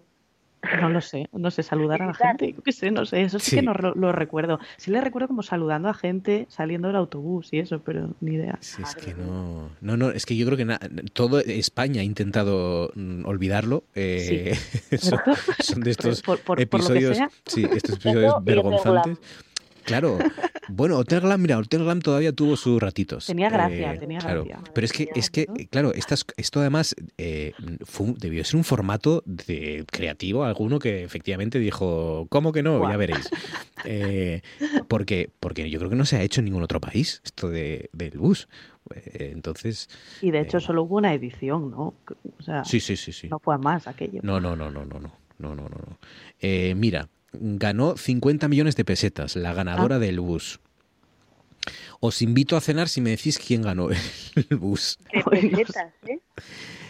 50 Solo millones de pesetas. una chica que era como rubia. Año 2000. no me Sonia Oliván. Oliva. Sonia Oliván. es que yo no me acuerdo ni de las caras, me acuerdo del bus y un poco de las imágenes, pero no me acuerdo de las caras ni de nadie. Sonia Oliván, eh, rubia, pero yo creo que teñida porque veo aquí raíces eh, oscuras. A lo mejor dentro del autobús la pobre no se podía teñir. Claro, no había peluquería. y no y no se sabe qué fue de ella. Eh, ah, bueno, sí, ojo, veo aquí que eh, vive en un pueblo de Huesca. Ah, ah mira. Bueno. Ya está. Ella rural. Sí, sí. 20 años, ¿eh? Del bus. No, más, 24 20 años. claro. Fue madre mía, madre mía. Más de 20 años. Nos estamos haciendo mayores. 100 días, ¿eh? Aguantó 100 días. Eh, esto sí que merece un homenaje. Ostras, eh, autobús, ¿eh? Sí, la buena de, de Sonia Oliván aguantó 100 días metida en ese autobús. Madre mía. no quiero saber ni, ni cómo se duchaba, ni irían, cómo... irían como expulsando gente cada semana, ¿no? espero que, sí. Claro, claro, si era como un gran hermano. Claro, pues claro. Pero en, pero en marcha, además, por la ventanilla, ¿no? Pues, lanzando a la gente, qué horror. En plan de aquí, mitad de la carretera expulsado. Sí, sí. Bueno, venga, eh, te toca, Paula. ¿Cuál es tu que has visto que quieres sugerir, proponer, pues, leído? Mira, yo es que voy a recomendar una cosa que a lo mejor luego me arrepiento, porque es un libro del que solo llevo un cuarto leído, entonces a lo mejor luego lo acabo y digo, madre mía, ¿qué habré recomendado yo?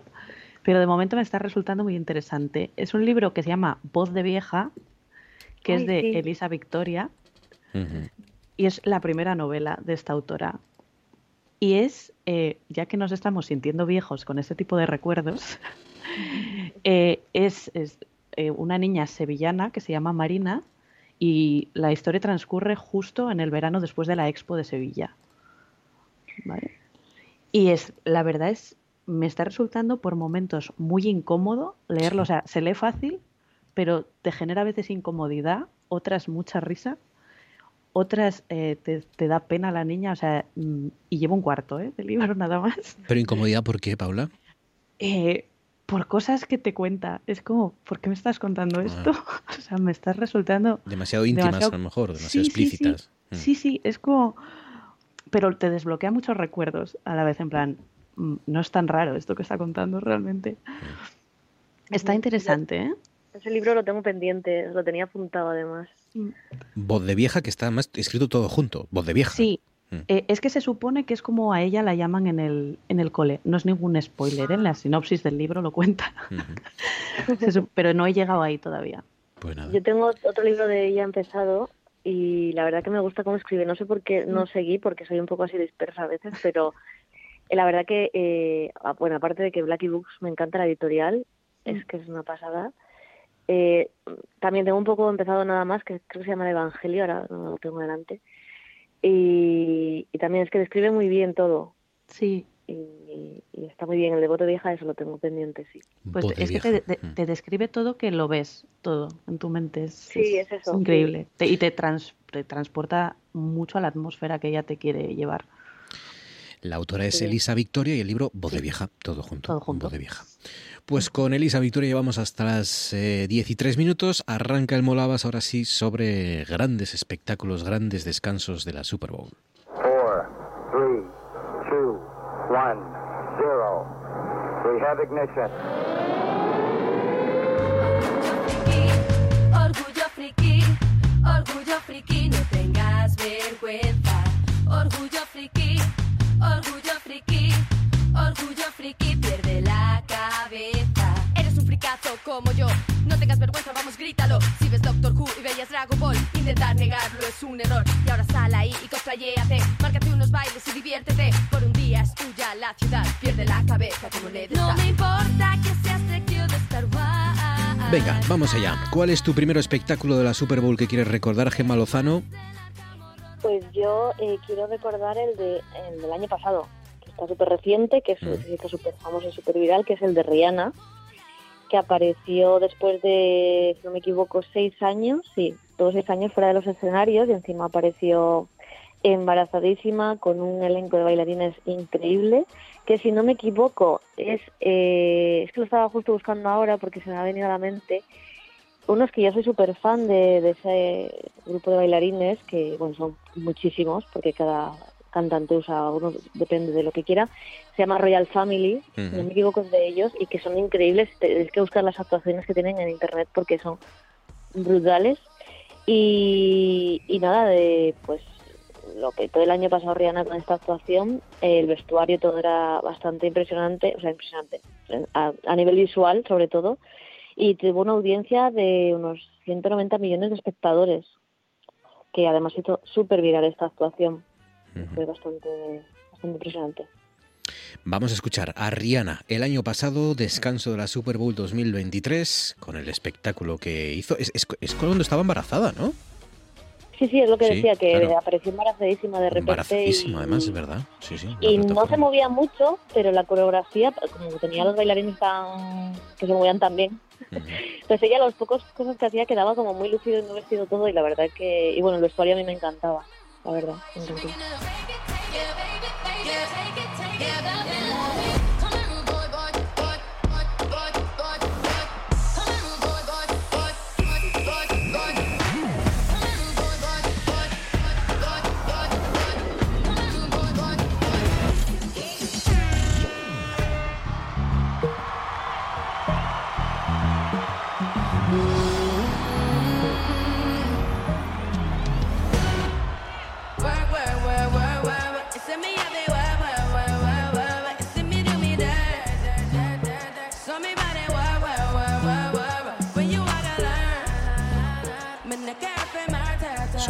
Las entradas más baratas de esta Super Bowl, 6.500 dólares costaban, ¿eh?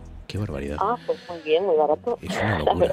es lo de las cifras de este evento deportivo es una, es una auténtica salvajada. Eh, eh, no gustó mucho, sobre todo también porque la gente esperaba, eh, digo el de este año, el de Usher o Usher, que, que, también apareciera Justin Bieber, porque bueno, siempre hay invitados y, sorpresas y demás, y al final no apareció y por ahí pues decepcionada bastante gente, ¿no? El de Rihanna tampoco tuvo invitados, si no recuerdo, ¿no? Y, sin embargo gustó, gustó bastante. Gustó mucho porque, bueno, la verdad que la actuación, yo es que la de este año no la he visto, lo único que me ha llegado que, ahora que que decía Paula lo del fútbol americano y que se ven de otra manera, es verdad que a mí solo lo único que me llegó al no verlo, me ha llegado lo del beso de Taylor Swift con su novio, el no sé qué, pero mm. no me, no me llegó el partido, nunca me llega el partido en realidad. Mm. Me llegan las actuaciones y esas cosas, pero no me llega nada más. Vamos allá. ¿Cuál es tu primera elección, Paula? ¿A quién eliges? Pues yo tampoco me he ido demasiado atrás. De hecho, la primera es la de Katy Perry, que fue en el 2015. O sea que tampoco tanto, no somos tan viejos. Bueno, es que yo creo que yo creo que es algo relativamente reciente lo de los espectáculos, además así de este, de, este nivel y con esta mm, gigante, esta, esta corpulencia, ¿no? De, fuegos artificiales y tal, todo en, en, 13 minutos. Yo creo que es de los años 90 a esta parte. yo creo que los, sí, finales de los 80 quizá, mm, más o menos. Antes es que tocaban como las bandas universitarias y ese tipo de, cosas. Y luego ya empezaron a traer hasta cómicos y mm. cosas así y, el, gran salto eh, fue Michael Jackson. Eh, Se fue el primero que hizo un espectáculo grandioso, ¿no? Aprovechando ese concierto. Sí, que fue como en el 92, 93. Sí, sí, sí. Sí, sí, sí. Decías. Eh, pues el de Katy Perry fue muy, en su momento, fue el llegó a ser el más visto eh, en directo, porque luego ya sabes las audiencias, luego ya que sumen plataformas y demás, pero mm. por la tele en, en, su momento lo vieron 118 millones de, personas. Madre mía. Eh, y es que como espectáculo, todavía a los de los años recientes eh, los compara muchísimo la gente como es que no es como el de Katy Perry, es, porque ella es verdad que se le ocurrió una barbaridad. De hecho, ella entra como en un, no sé si ahora no recuerdo si era un león o un tigre, así como un robot de ella encima. Mm. Hay un momento que parece que va volando como si fuese una estrella fugaz, o sea, el, el- a nivel espectáculo yo creo que fue de, de lo mejor que se haya visto en la, en la Super Bowl. Así sonaba Katy Perry ese espectáculo de la Super Bowl.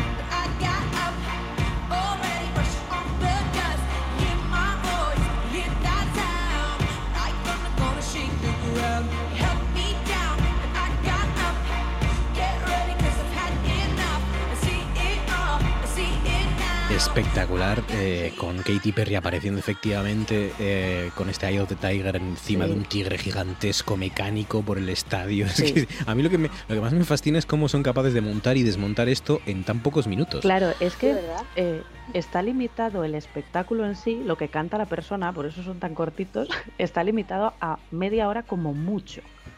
Porque, eh, claro, hay un montaje y un desmontaje que hay que hacer también que suman tiempo. Claro, tú ten en cuenta que un descanso normal son 15 minutos Claro. en un partido de fútbol americano. Entonces, aquí de pronto los jugadores paran una hora en total, mía. que quieras que no eso para volver a jugar. Y por cierto, que hablabas antes del tema de lo que había cobrado, no sé si era Asher, me parece. Sí, ayer. Es que no cobran ellos realmente. De hecho, hay, hay cantantes que ponen dinero para aumentar el presupuesto del Claro. espectáculo. Claro, Porque les el- compensa luego, Claro, pues. se lleva lo que generan, ¿no? Eh, de publicidad, Claro, de repercusión, en fin. Sí, sí. Impresionante. El de Katy Perry e impresionante fue el de Lady Gaga también, es verdad. También. De hace unos Mm. seis años, una cosa así, cinco, seis años, siete, que fue una barbaridad también. Apareció colgada por ahí dando brincos también. Y, y, lo que hacen sobre todo estas mujeres, que es eh, mm, eh, cantar, bailar a la vez y no desafinar, que me parece imposible, ¿no? Es una cosa, las Lady Gaga y Katy Perry, evidentemente no son las mejores voces de, de- de la música, pero, pero es que lo hacen, lo hacen muchas cosas y hacen casi todo muy bien, ¿no? Y es, es impresionante. Con tacones gigantescos, además, en el caso de Katy Perry también, eh, es una locura. Y, y no sé cuántos cambios de vestuario hizo. Es verdad. cuántos. Es verdad. Venga, Gemas, segunda ronda, vamos allá. ¿A quién eliges? Pues mi segunda es la justo la, la segunda más vista después de Katy Perry, Mm.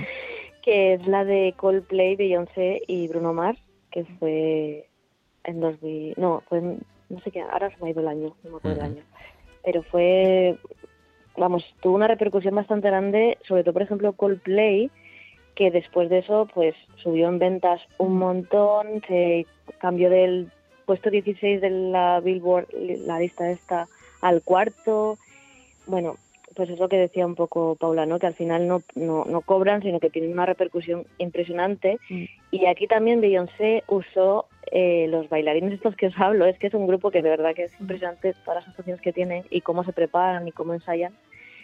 Y tuvo controversia porque a Beyoncé la criticaron un poco por atentar contra, contra la policía, se volvieron un poco locos.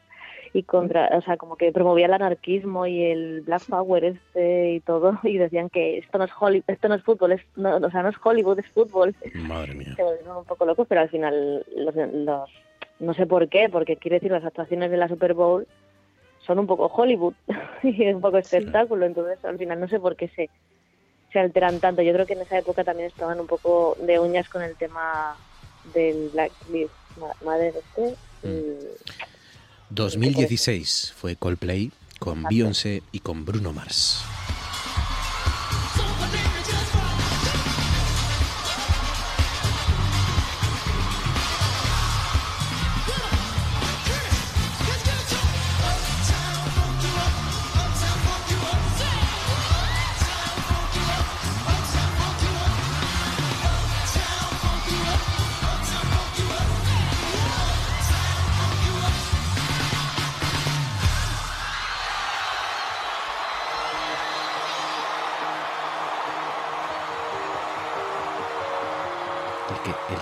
Por aquí es Gustavo Dudamel, me parece también, que se unió a la fiesta.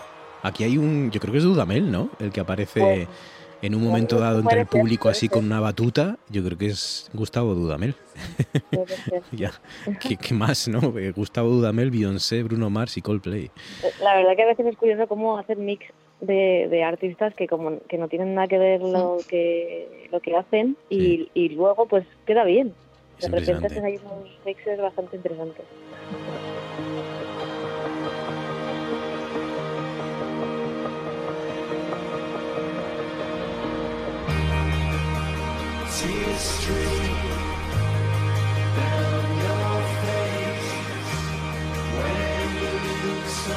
Pues ahí está, el supertazón eh, del 2016 para Coldplay, Beyoncé y Bruno Mars. ¿Y con quién vamos a cerrar, Paula García?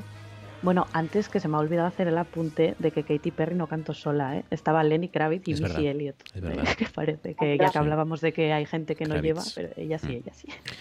Para cerrar, he cogido un poco de latineo porque digo, bueno, tanto americano, tanto americano, pues me he ido a 2020 cuando todavía éramos felices, en febrero de 2020. Uf, claro, estaba ahí, ¿eh? estaba ahí ya, Estaba ahí acechando.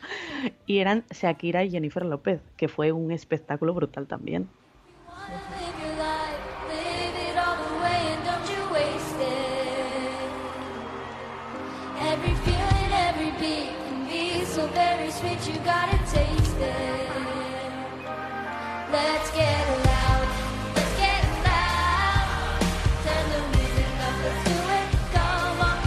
Shakira y Jennifer López, ¿no? Claro, pero tú ahora dices, esa voz a mí no me parece de ninguna de ellas. Efectivamente, porque es, no sé si dice M o Emi Muñiz, que es hija de Jennifer López y, y Mar Anthony, mm. que fue una de las invitadas. Y, eh, fue una de las invitadas, empezó con el Les Laudese, que fue toda una sorpresa porque no, no, o sea, hacía apariciones públicas con sus padres, pero no, no cantaba. Y mira tú, actúas ahí de pronto en la Super Bowl, tan tranquilita la niña, y mientras, mientras Shakira te toca la batería, ¿sabes? Lo normal, lo normal. Uno tiene sol en su casa un domingo por la tarde. Más allá, Shakira, más allá de los problemas que tuvo con Hacienda, intentarnos ahí escatimar algunos milloncejos, ¿no? Y defraudando al fisco, es una gigante, es una gigante también. Eh, y, es increíble la cantidad de canciones que no sabemos de Shakira. Además, eh, fue el espectáculo de Super Bowl que, salvo que lo haya mm, adelantado alguno, con más reproducciones en YouTube, porque tiene más de 200 millones de, visitas porque además ellas estaban arropadísimas allí porque fue en Miami, además, pues imagínate. Y, ojo que fueron muy criticadas, ¿eh? también hubo polémica en Estados Unidos con ellas. Bueno, como siempre. Igual que con Beyoncé, pero con ellas por porque hicieron así un mensajito en contra de las políticas de Trump que no hizo muchísima gracia, digamos. Pues con Shakira y Jennifer López y G. cerramos este recorrido por los eh, mejores o algunos de los mejores eh, descansos de la Super Bowl. Gema Lozano, Paula García, cuidaos mucho compañeras, un abrazo fuerte, gracias. Un abrazo.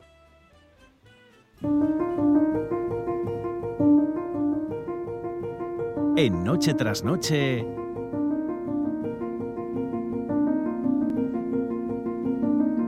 Santos Números.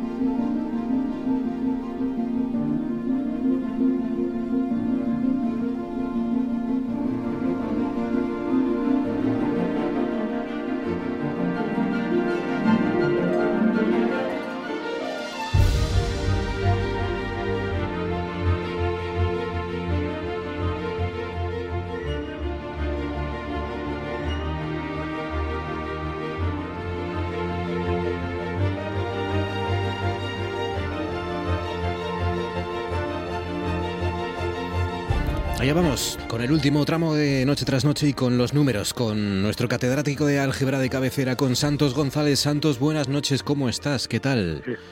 Muy bien, muchas gracias, perfectamente. Oye, ¿cómo me he acordado de ti? Porque esta semana he empezado a leer un libro al que le tenía muchas ganas porque ya me gustó el primero que, que, leí de él. No es el primero que, que, escribió sobre el tema, pero sí el primero que yo leí. Em, y, claro, me estoy acordando mucho de ti. Eh, hablo de Benjamín Lavaut, o Labatut, Benjamín Labatut, que, que, primero escribió un libro que nos encantó a, miles, yo diría hasta millones de personas, que se titula Un verdor terrible, un libro magnífico sobre, bueno, pues eso, eh, figuras como es Rodinger, Heisenberg, em, de manera personal, mezclando, eh, pues es verdad, parte de literatura, ¿no? Lagunas que él rellenaba un poco echando la imaginación, pero muy bien escrito y presentando también un poco de las conexiones que hay entre todos esos personajes y, ahora, después de Un verdor terrible, ha pasado a un libro que se llama Maniac, Maniac, y...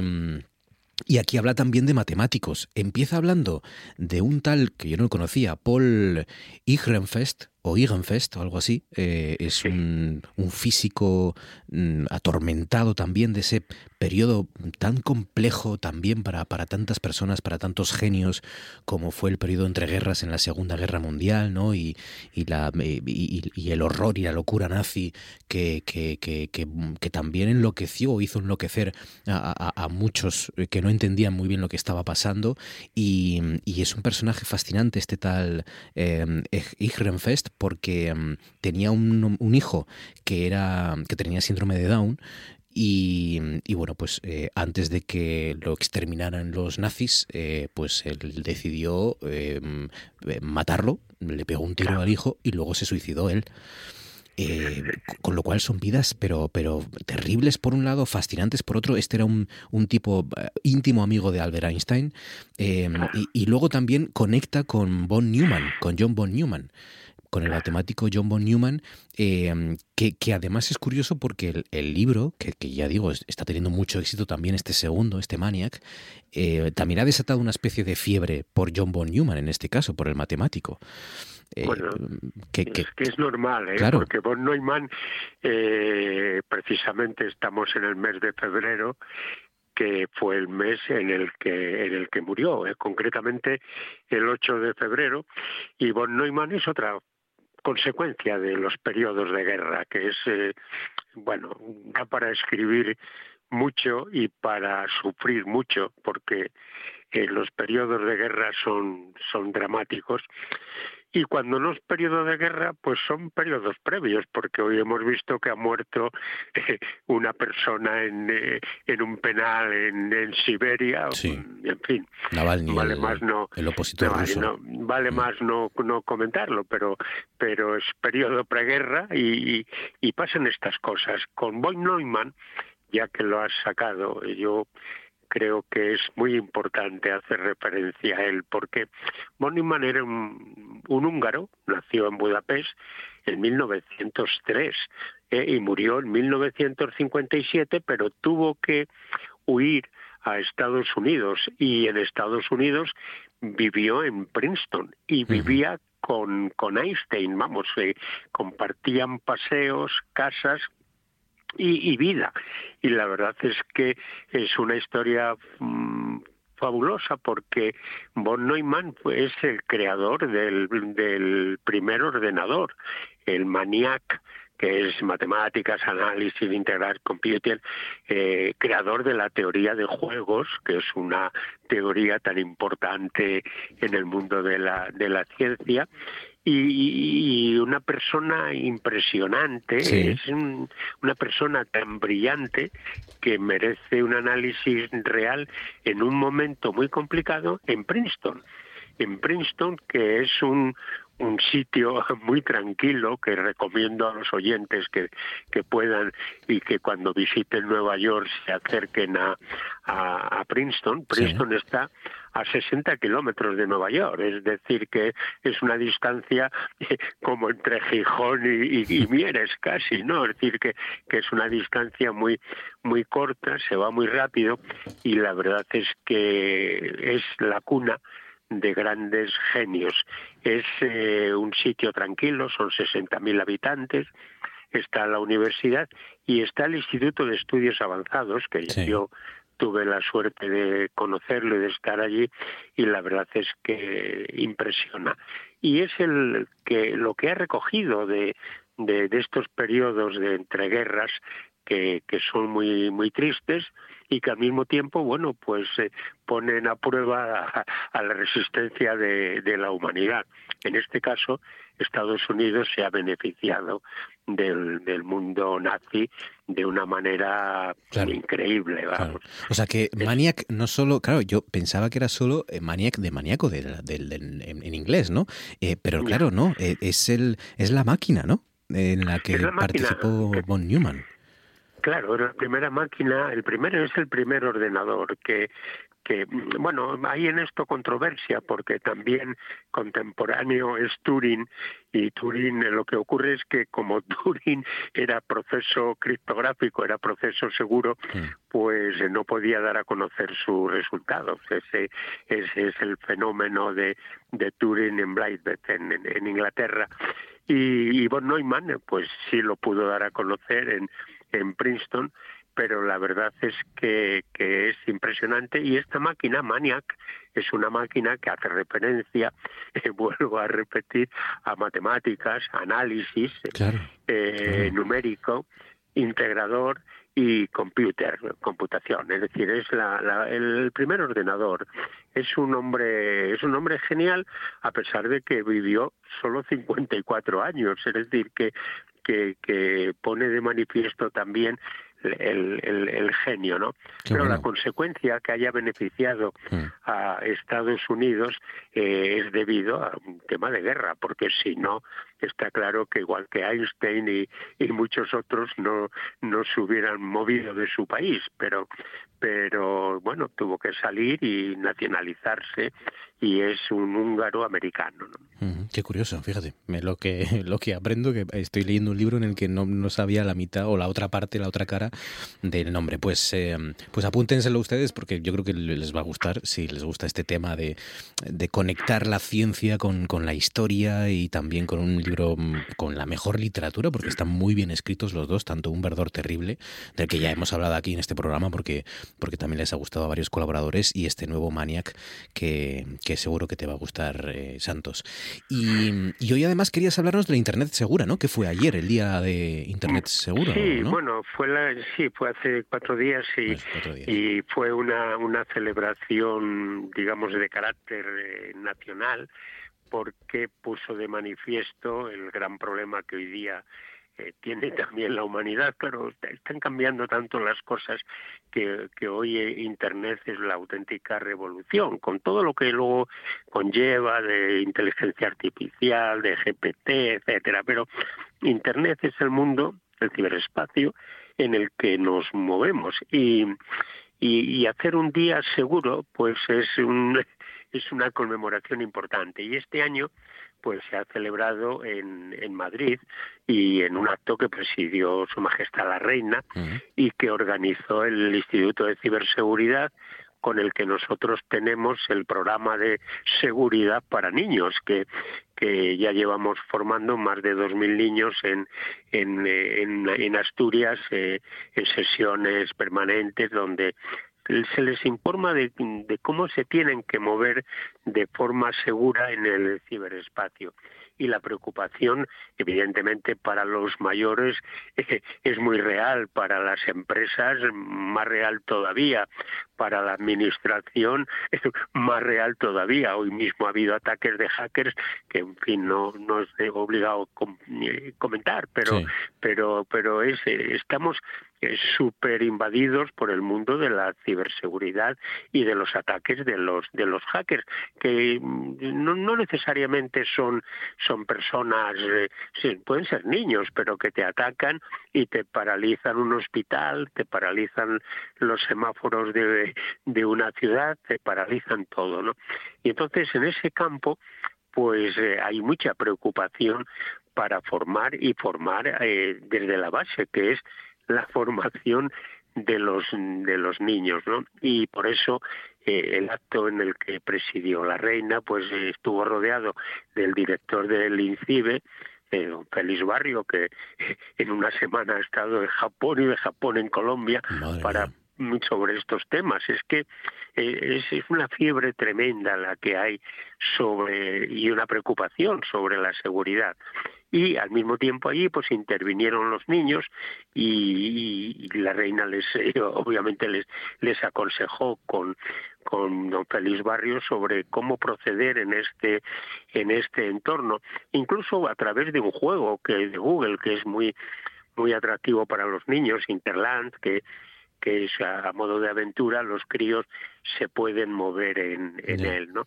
Está muy comprometida este la, reina, ¿no? Con, la salud mental y con esta cuestión del, de luchar o concienciar del, del, acoso y de los riesgos que conlleva el acceso a Internet eh, sin ningún tipo de control y de vigilancia, ¿no? Ciberacoso, eh, sobre todo para los jóvenes, ¿no? Eh, claro, es que es natural, es natural la preocupación por la salud mental, parece obvio, pero el mundo hoy día de, Internet tiene una preocupación tremenda porque ahora, bueno, pues se, ponen puertas al campo suprimiendo el uso de los móviles.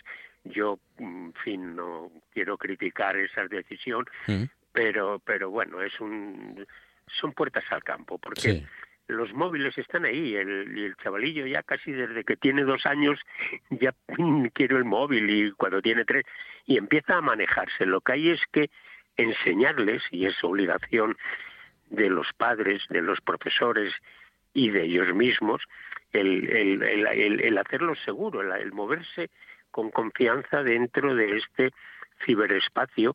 Yo todos los días cuando damos estos cursos, talleres a los niños les pregunto y todos van con su móvil, todos tienen móvil. Hasta ahora solamente entre los 2.000 niños que o más que llevamos eh, atendidos en este tema, solamente ha habido dos niños que no tenían móvil.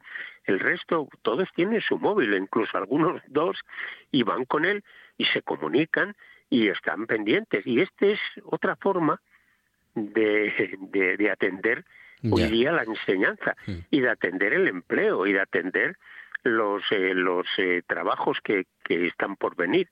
Por lo tanto, hay que adoptar medidas de orientación, pero tampoco creer que porque se suprima ya se tiene la, la solución. Fíjate, eres de las pocas voces así un poco, bueno, diferentes, ¿no? Porque yo creo que hay, no sé, bueno, unanimidad no, pero eh, la mayor parte yo creo están a favor de, de prohibir esos móviles en, en primaria, pero, pero claro, es, es, interesante lo que dices, ¿no? Que es, quizás es una manera de vernos rendido, ¿no? De decir, bueno, como no somos capaces de que los guajes dejen sus teléfonos o, o, los aparten o los apaguen o los desconecten durante la clase, pues entonces los prohibimos, ¿no? No sé. Bueno, pero luego cuando salgan de clase van, ya tienen el móvil. es decir, es que es un periodo, eso es como si uno va a un concierto y, y, obviamente tienes que desconectar el móvil, pero, pero sales del concierto y antes del concierto no lo estás usando.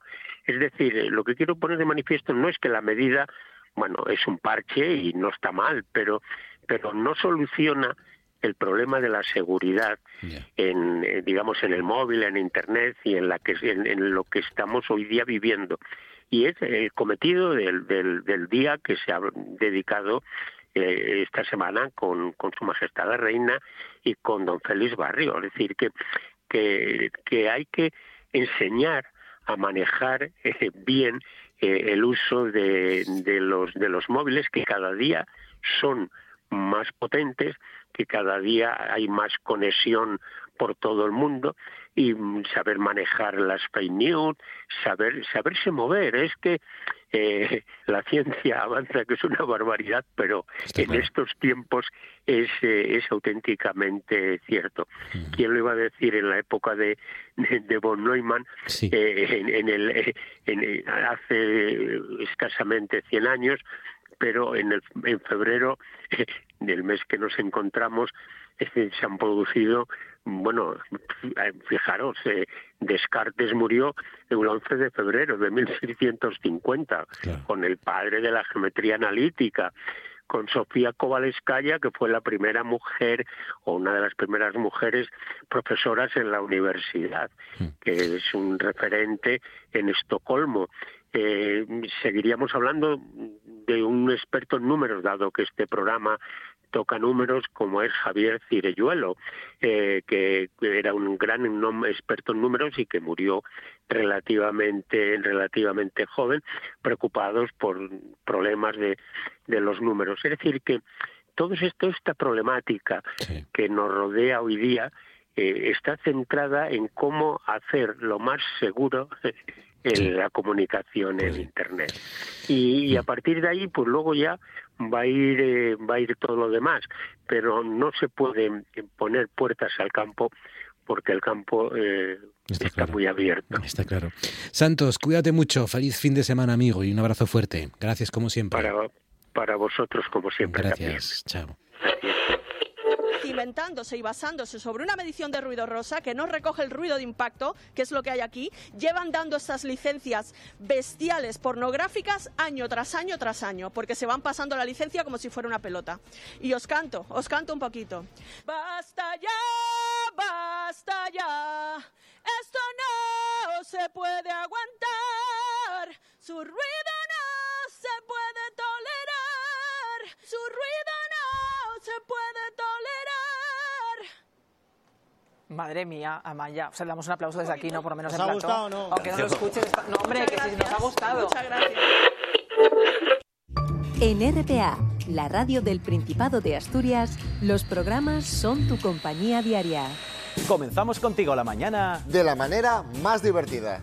Somos tu compañía más cercana hasta la hora de comer. Y por la tarde, humor, análisis e información. Conectándote con lo que sucede en cada rincón de Asturias. Y por supuesto, noche tras noche, la radio autonómica es tu compañera para despedir el día. RPA, tu radio, la de todos, la radio más cercana. Noche tras noche.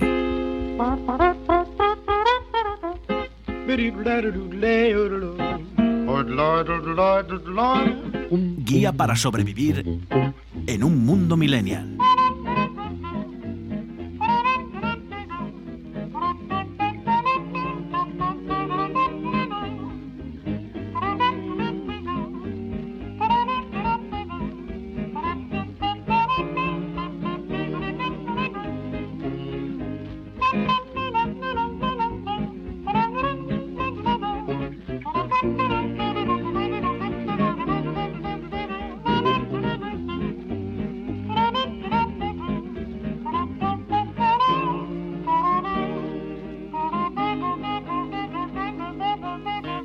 Aquí está, para cerrar nuestro programa de esta noche, como siempre, nuestra guía Centennial, nuestro intermediario, nuestro contacto, nuestra fuente en el mundo de los adolescentes asturianos. Martín Peña Martín, buenas noches. Buenas noches. ¿Cómo estás, Martín? ¿Qué tal? Bien, bastante bien. Todavía de todavía eh, de carnaval. ¿Sí? Todavía bien, sí. Bueno, sí, claro, sí. el carnaval hasta que hasta mayo más o menos, ¿no? Es, es carnaval. Sí, porque ahora empieza ahora este fin de semana el de Oviedo, luego Claro. el de no Claro, era el de mm, El de, el de Avilés la semana pasada, esta semana y el de el de Xixón, la semana que viene el de Oviedo, luego queda uno sí que es Luanco, ¿no? ¿O cuál es bueno, el que queda? bueno, eh, sí, el pasado el, es este fin de semana ya el de Oviedo, ¿no? El Oviedo ya es este fin de semana. Es- sí, sí, Puede ser. mañana sábado creo que es ya. Y luego, bueno, luego el de Luanco, que es en, en verano. En verano, además, Ah, bueno, en, también, en Luanco, claro. además de tener el carnaval normal, está el carnaval de verano. Claro, claro. Eh. todo, el- todo el año de Antroxo esto y es lo que nos gusta. O sea, que al final. ¿Te disfrazaste entonces? Sí, sí, sí. ¿De qué? De bebé Ah. y de fuego. ¿Y de fuego? Y de fuego, porque hicimos así como un disfraz conjunto que era un sobre un hay un juego mítico del ordenador de estos de que se juega online desde Google, ¿no?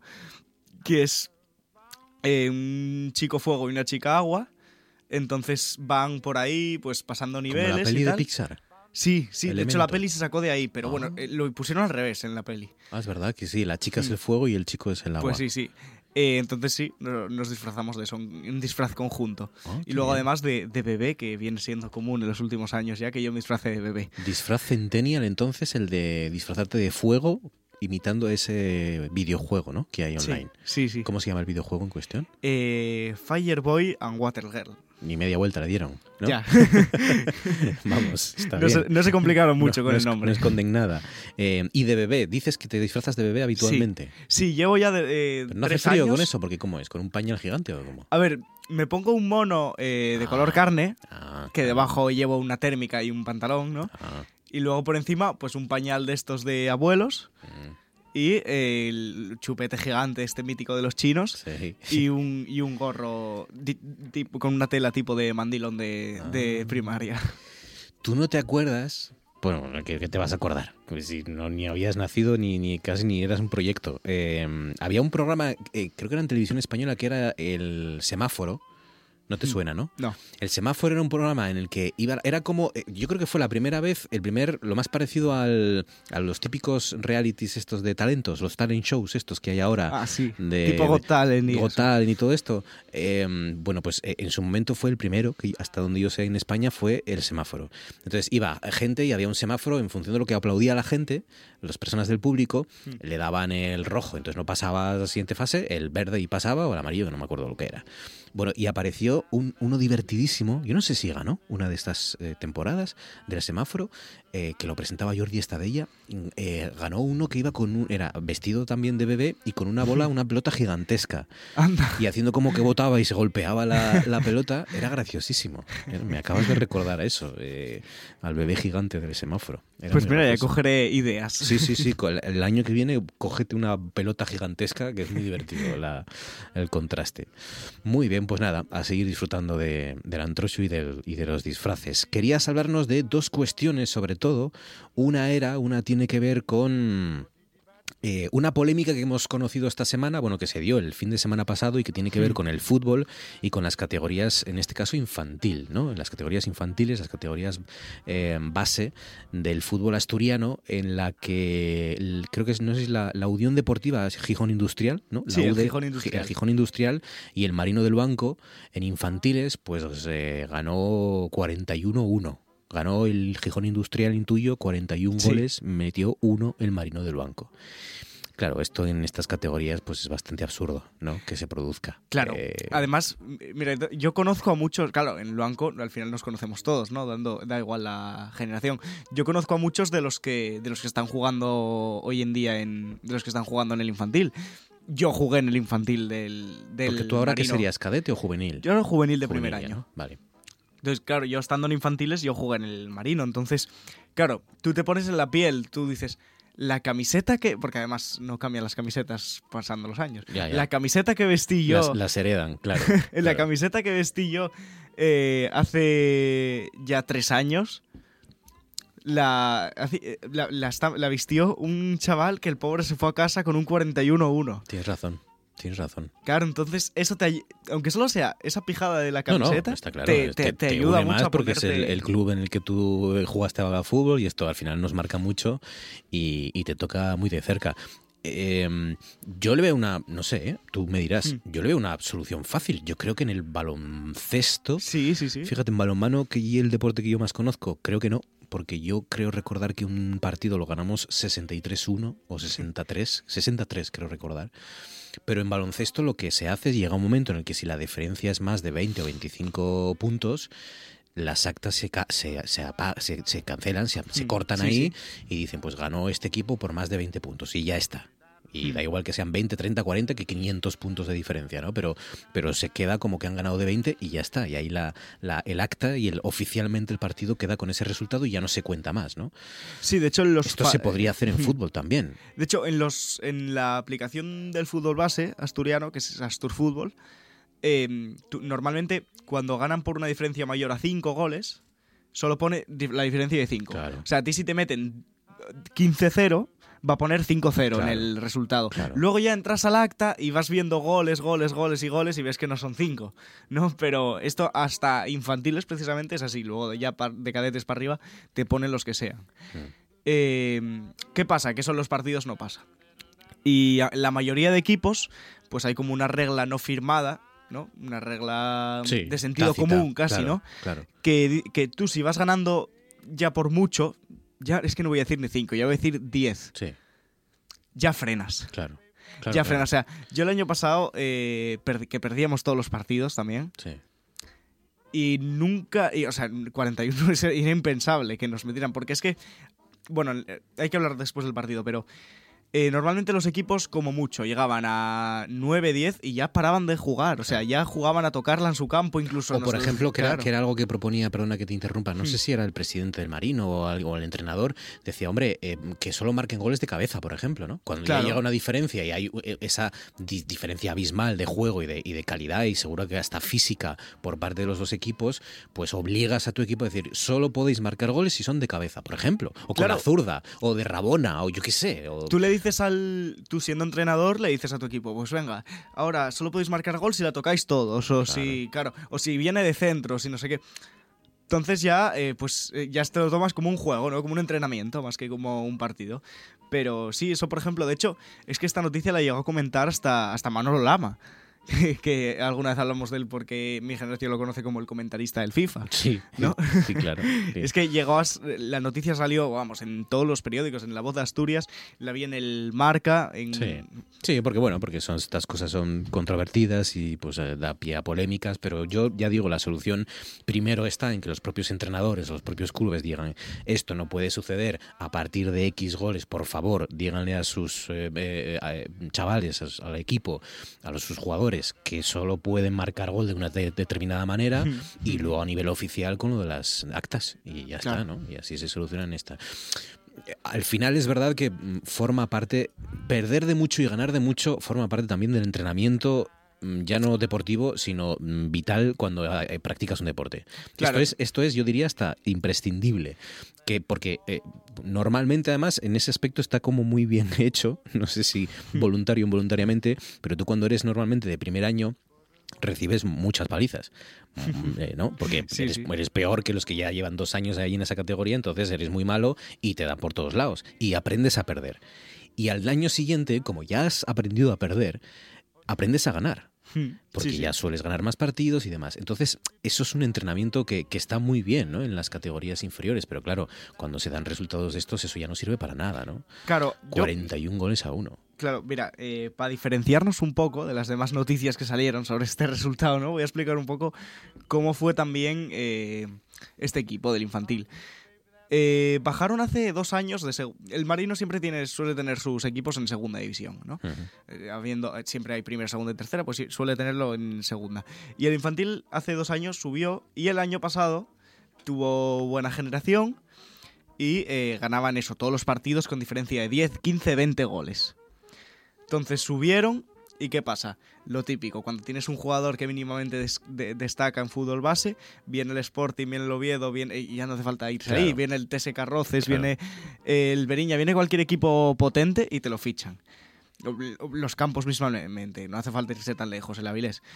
Eh, entonces, claro, entre los que le ficharon, los que se fueron a cadetes y que no, no hay buena generación en los que subieron a, a infantiles, que además yo creo que es, la, que es el cambio más difícil porque pasas de fútbol 8 a fútbol 11. Claro, claro. Entonces, yo, eh, eso pues, y que acaban de llegar y que claro, y que acaban de llegar para- también a la segunda división otra vez. y demás, pero un partido en el que perder de 40 puntos, de 40 goles, no, te, no aprendes nada. no Claro, además de que son 12 jugadores. Claro, Nada ni más. unos ni otros. Eh, eh, aquí lo peligroso siempre es copiar el modelo de los mayores. Siempre, Claro. siempre, porque no es un deporte. El fútbol es un auténtico negocio gigantesco.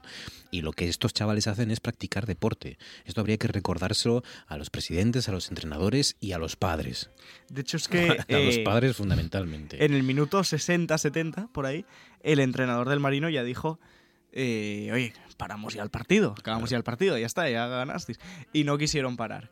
¿Qué pasa? Luego el. Es que el, el árbitro tampoco podrá parar el partido, tendrá Claro. que jugarse entero, digo, digo yo. en fin. Claro, es que los, yo por lo que me contaron, es que los chavales ya llegó un punto del partido que ya iban igual 30 a 0, que No, es ya que, claro. no querían no querían jugar, entonces no jugaban. Entonces, claro, les metieron ahí mogollón más. Qué bochorno, qué bochorno, qué lástima. En fin, pues nada, eh, si sirve para que no vuelva a, a ocurrir o que ocurra lo menos posible, pues bienvenido sea. Videojuegos, querías hablar de un videojuego en particular o bueno, de una consola. ¿Qué Sí, pasa con PlayStation 5? Pues eh, salía el otro día una noticia en la que eh, decía que Sony anuncia que no lanzará juegos de sus franquicias más populares este año. Pero es que además en la noticia hablaba mucho también de eh, las expectativas que tenía la Play 5 cuando salió al mercado, que no las está cumpliendo y que ni siquiera está igualando a eh, su predecesora, la PlayStation 4. ¿Pero y por qué? ¿Qué, ha pasado para que Sony diga que no va a lanzar juegos de, de sus franquicias? Cuando dices sus franquicias, ¿a qué te refieres? ¿A los grandes nombres que tiene Sony de videojuegos que no sé sí, cuáles pues, son? Por ejemplo, God of War, el Horizon, Uncharted, The Last of Us, Ratchet and Clank. ¿Y por qué? Pues mira, es que eh, lo que se profundizaba mucho en la noticia también de que, em, de que sobre todo, no está cumpliendo las expectativas, ¿no? Anda. Yo creo que para esto hay un factor clave que ¿Quién? es que... ¿Sony? Sí, no, lo está cumpliendo O sea, la, la, la Play PlayStation, 5. Sí, la sí. Play 5, que es la última consola de sí. PlayStation. Sale en el año 2020. Es un auténtico eh, escándalo de éxito y de La repercusión. no, no, no, la Se consola, agotan, sí, sí, fue la ¿no? consola más cara de la historia de Sony porque costaba para empezar 600 euros. ¿Qué pasa? Tú cuando vas escalando de precios, vale que los precios anualmente suben, ¿no? Aunque no haya inflación, pero no tanto. La PS4 de salida costaba 400 euros, 500. Esta ya se fue a 600 euros la versión con disco, porque luego hay una versión sin disco, pero bueno. Mm. ¿Quién no quiere jugar juegos con el disco, no? Pero bueno, ese es otro tema. Eh, claro, a esto se le sumó que llegó el COVID, llegó la subida de precios. Es verdad. Y la Play 5 subió de precio. Se convirtió en un No objeto bajó, de, subió. de deseo, ¿no? Y- sí, sí. claro. Entonces, claro, esto pues últimamente nada. ya viene bajando más de precio, pero hace que eh, sea un artículo de, vamos a decir, de de élite, ¿no? Un artículo de, De lujo, De lujo. sí. Sí, sí. De lujo porque, a ver, y es que si nos ponemos a echar cuentas, PlayStation saca, saca una Play cada 8 años, cada 7, 8 años, y ya lleva 4. O sea, está en el hemisferio. Cuando la PlayStation 4 llevaba, llevaba la mitad de los años de antes de que sacaran la 5, ya tenía vendidas alrededor de 80 millones de, de copias. Y esto solo 54,8 millones. ¿Tú has jugado a la Play 5? Yo la probé una vez eh, y he de decir que, la verdad, en gráficos sobre todo mejora bastante. Y Pero, el- y en los pero mandos. ¿merece la pena la diferencia con la 4? ¿Es tanto el salto como para pagar? Yo, por ejemplo, para mí no. Para mí no. Habrá otras gente que dice que sí. Hay diferencia, pero no tanta como para haber 200 euros de, o 300 Claro, euros de además que tú ahora mismo, hoy en día, una Play 4, p- comprándola por segunda mano, te sale por 200 euros o menos. Ya, claro.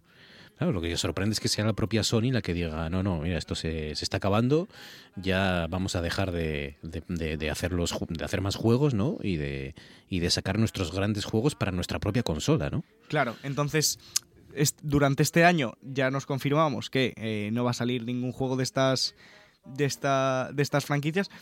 Hay que decir que probablemente este año salga por fin el GTA 6, que va a ser exclusivo de Este es el que hubo un tráiler hace Sí, unas- sí, sí. unos meses, el año pasado. Sí. Entonces va a salir.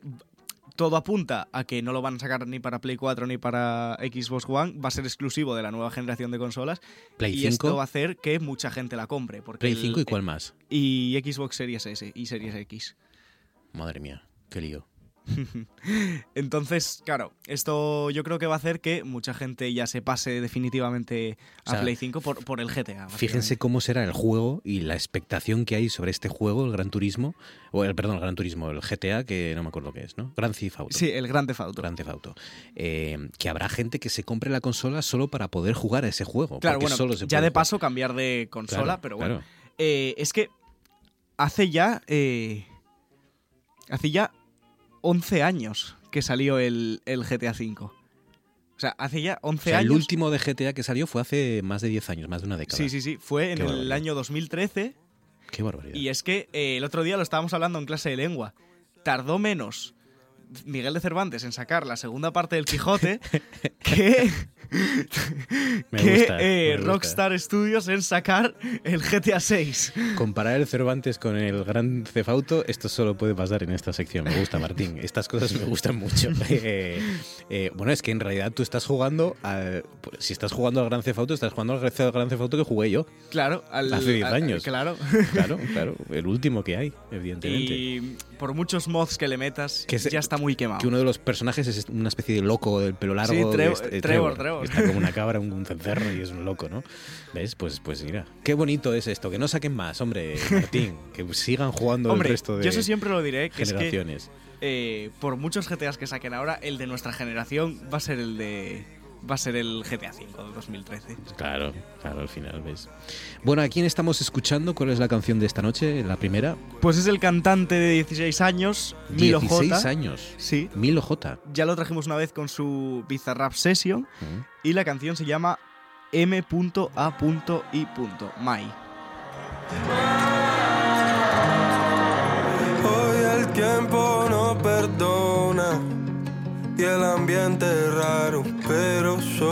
esa persona me dio su mano. Tu alma era viajera y sola. Sé que es un descaro y la mía se demorona. Pero combinamos, lograste comprender lo que ni yo entendí. Tus palabras hoy fueron miradas ayer. Preferiste escuchar antes que verme sonreír. Me hiciste ser mejor, me queda agradecer. Si algún día de esto se hace tu cielo, lo pintarás mirando. Las lágrimas y el frío te hicieron de hielo y daré la piel para servir de abrigo. Y aunque el orgullo a veces ocultó mi miedo, temo a caer y que no estés conmigo. Te ofrezco amor real de un corazón sincero y que más la llave que abrió el laberinto.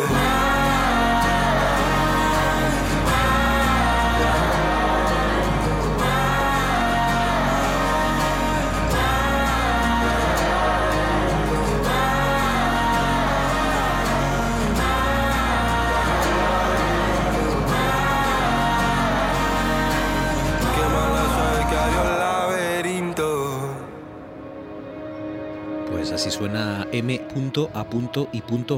de Milo, Milo G o Milo G. Eh, Milo J. Milo J. Se conoce como Milo J, J. ¿no? Me parece oye, Sí. de aquí. Eh, 16 años nada más. Se parece en la manera de cantar también a Quevedo, ¿no? Así como si Sí, estuvieran sí, durmiendo o recién levantados. Y en el peinado también. Así un. Se está poniendo, se está poniendo, se está volviendo a poner de moda el peinado de lotazón, lo que demuestra que todo vuelve, ¿no? Así Porque es. tenemos la típica Hombre, imagen de, claro. del niño de los 80 ahí con el pelo tazón. Sí, sí, sí. Pues todo vuelve. Leo aquí que podría referirse Mai al apodo de la novia de Milo J, Martina, indicando una conexión emocional profunda entre ellos. Leo aquí que no sé si es verdad o, Interesante. o esté justificado, pero es la, la canción de Milo J, M.A.I. Y ahora toca la que tú quieres traer, claro, la que quieres recomendar para este fin de semana a la audiencia, ¿no? Pues sí, como todavía, aunque ya pasara una semana, pero bueno, estamos entre carnavales, ¿no? Podríamos decir, pues qué canción hay más representativa del carnaval que Fiesta Pagana de Mago de Oz. Hey!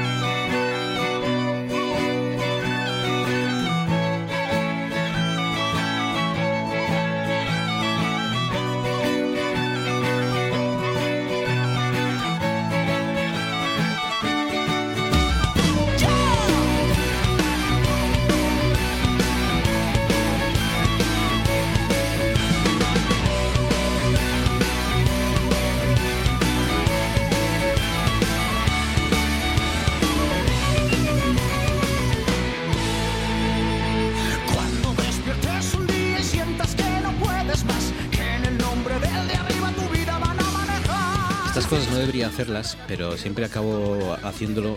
El Fiesta Pagana es del año 2000, tiene 24 años esta canción. Pues sí, sí. ¡Qué locura! Madre mía. 24 años de fiesta pagana. Eh, Chus Di Felaggio, el cantante de, y el fundador de Mago de Oz. Un tipo encantador. Yo tuve la suerte de conocerlo Anda. en La Rosa de los Vientos, en Onda Cero, y que colaboraba mucho con Cebrián y demás. Y, y es un tipo majísimo. Majísimo. Toda esta especie de así de, de rabia y de, de- en el escenario, ¿no? Y de, y de energía. Luego es un tipo majísimo y encantador. Yo conseguí que unos amigos que tuvieron la suerte de ir me regalaron eh, la púa del bajista de Mago de Oz. Ah, qué guapo. Que fueron a verlo al Metrópoli. ¿Y la conservas todavía? Sí, sí, sí. Ah, amigo. Entonces, para mi cumpleaños, como ellos saben que yo siempre que voy a un concierto intento conseguir ahí, me meto por adelante pidiendo púas. Ahí, ya. Alguna vez fui con cartel y todo, en plan, púa, Sí. por favor, sí, sí. ¿Pero las coleccionas entonces? Sí, o qué? sí, Ah, sí. ¿Y cuál es la más importante para ti de las que tienes? Pues a ver, púas la más importante, yo creo que la de síncope. Las púas ya saben que es esta especie de Mm. plastiquito con el que uno toca la guitarra, ¿no? Sí, para sí. rasgar la guitarra y demás. Pero luego en el concierto del Drogas, Mm. Pillé que tiraron un trozo roto de baqueta del batería.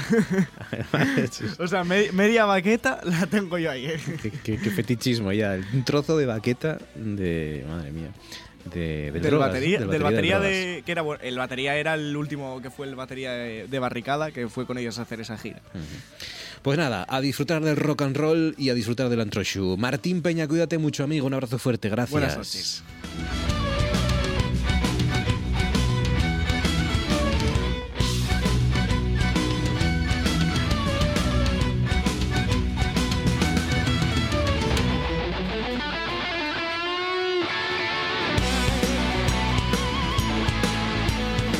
Con la fiesta pagana de Mago de cerramos esto que ha sido noche tras noche. Recuerden que la radio continúa y que yo les espero el lunes a partir de las 9 para cerrar juntos la jornada. Gracias por su confianza, gracias por trasnochar un día más. Feliz fin de semana y hasta el lunes.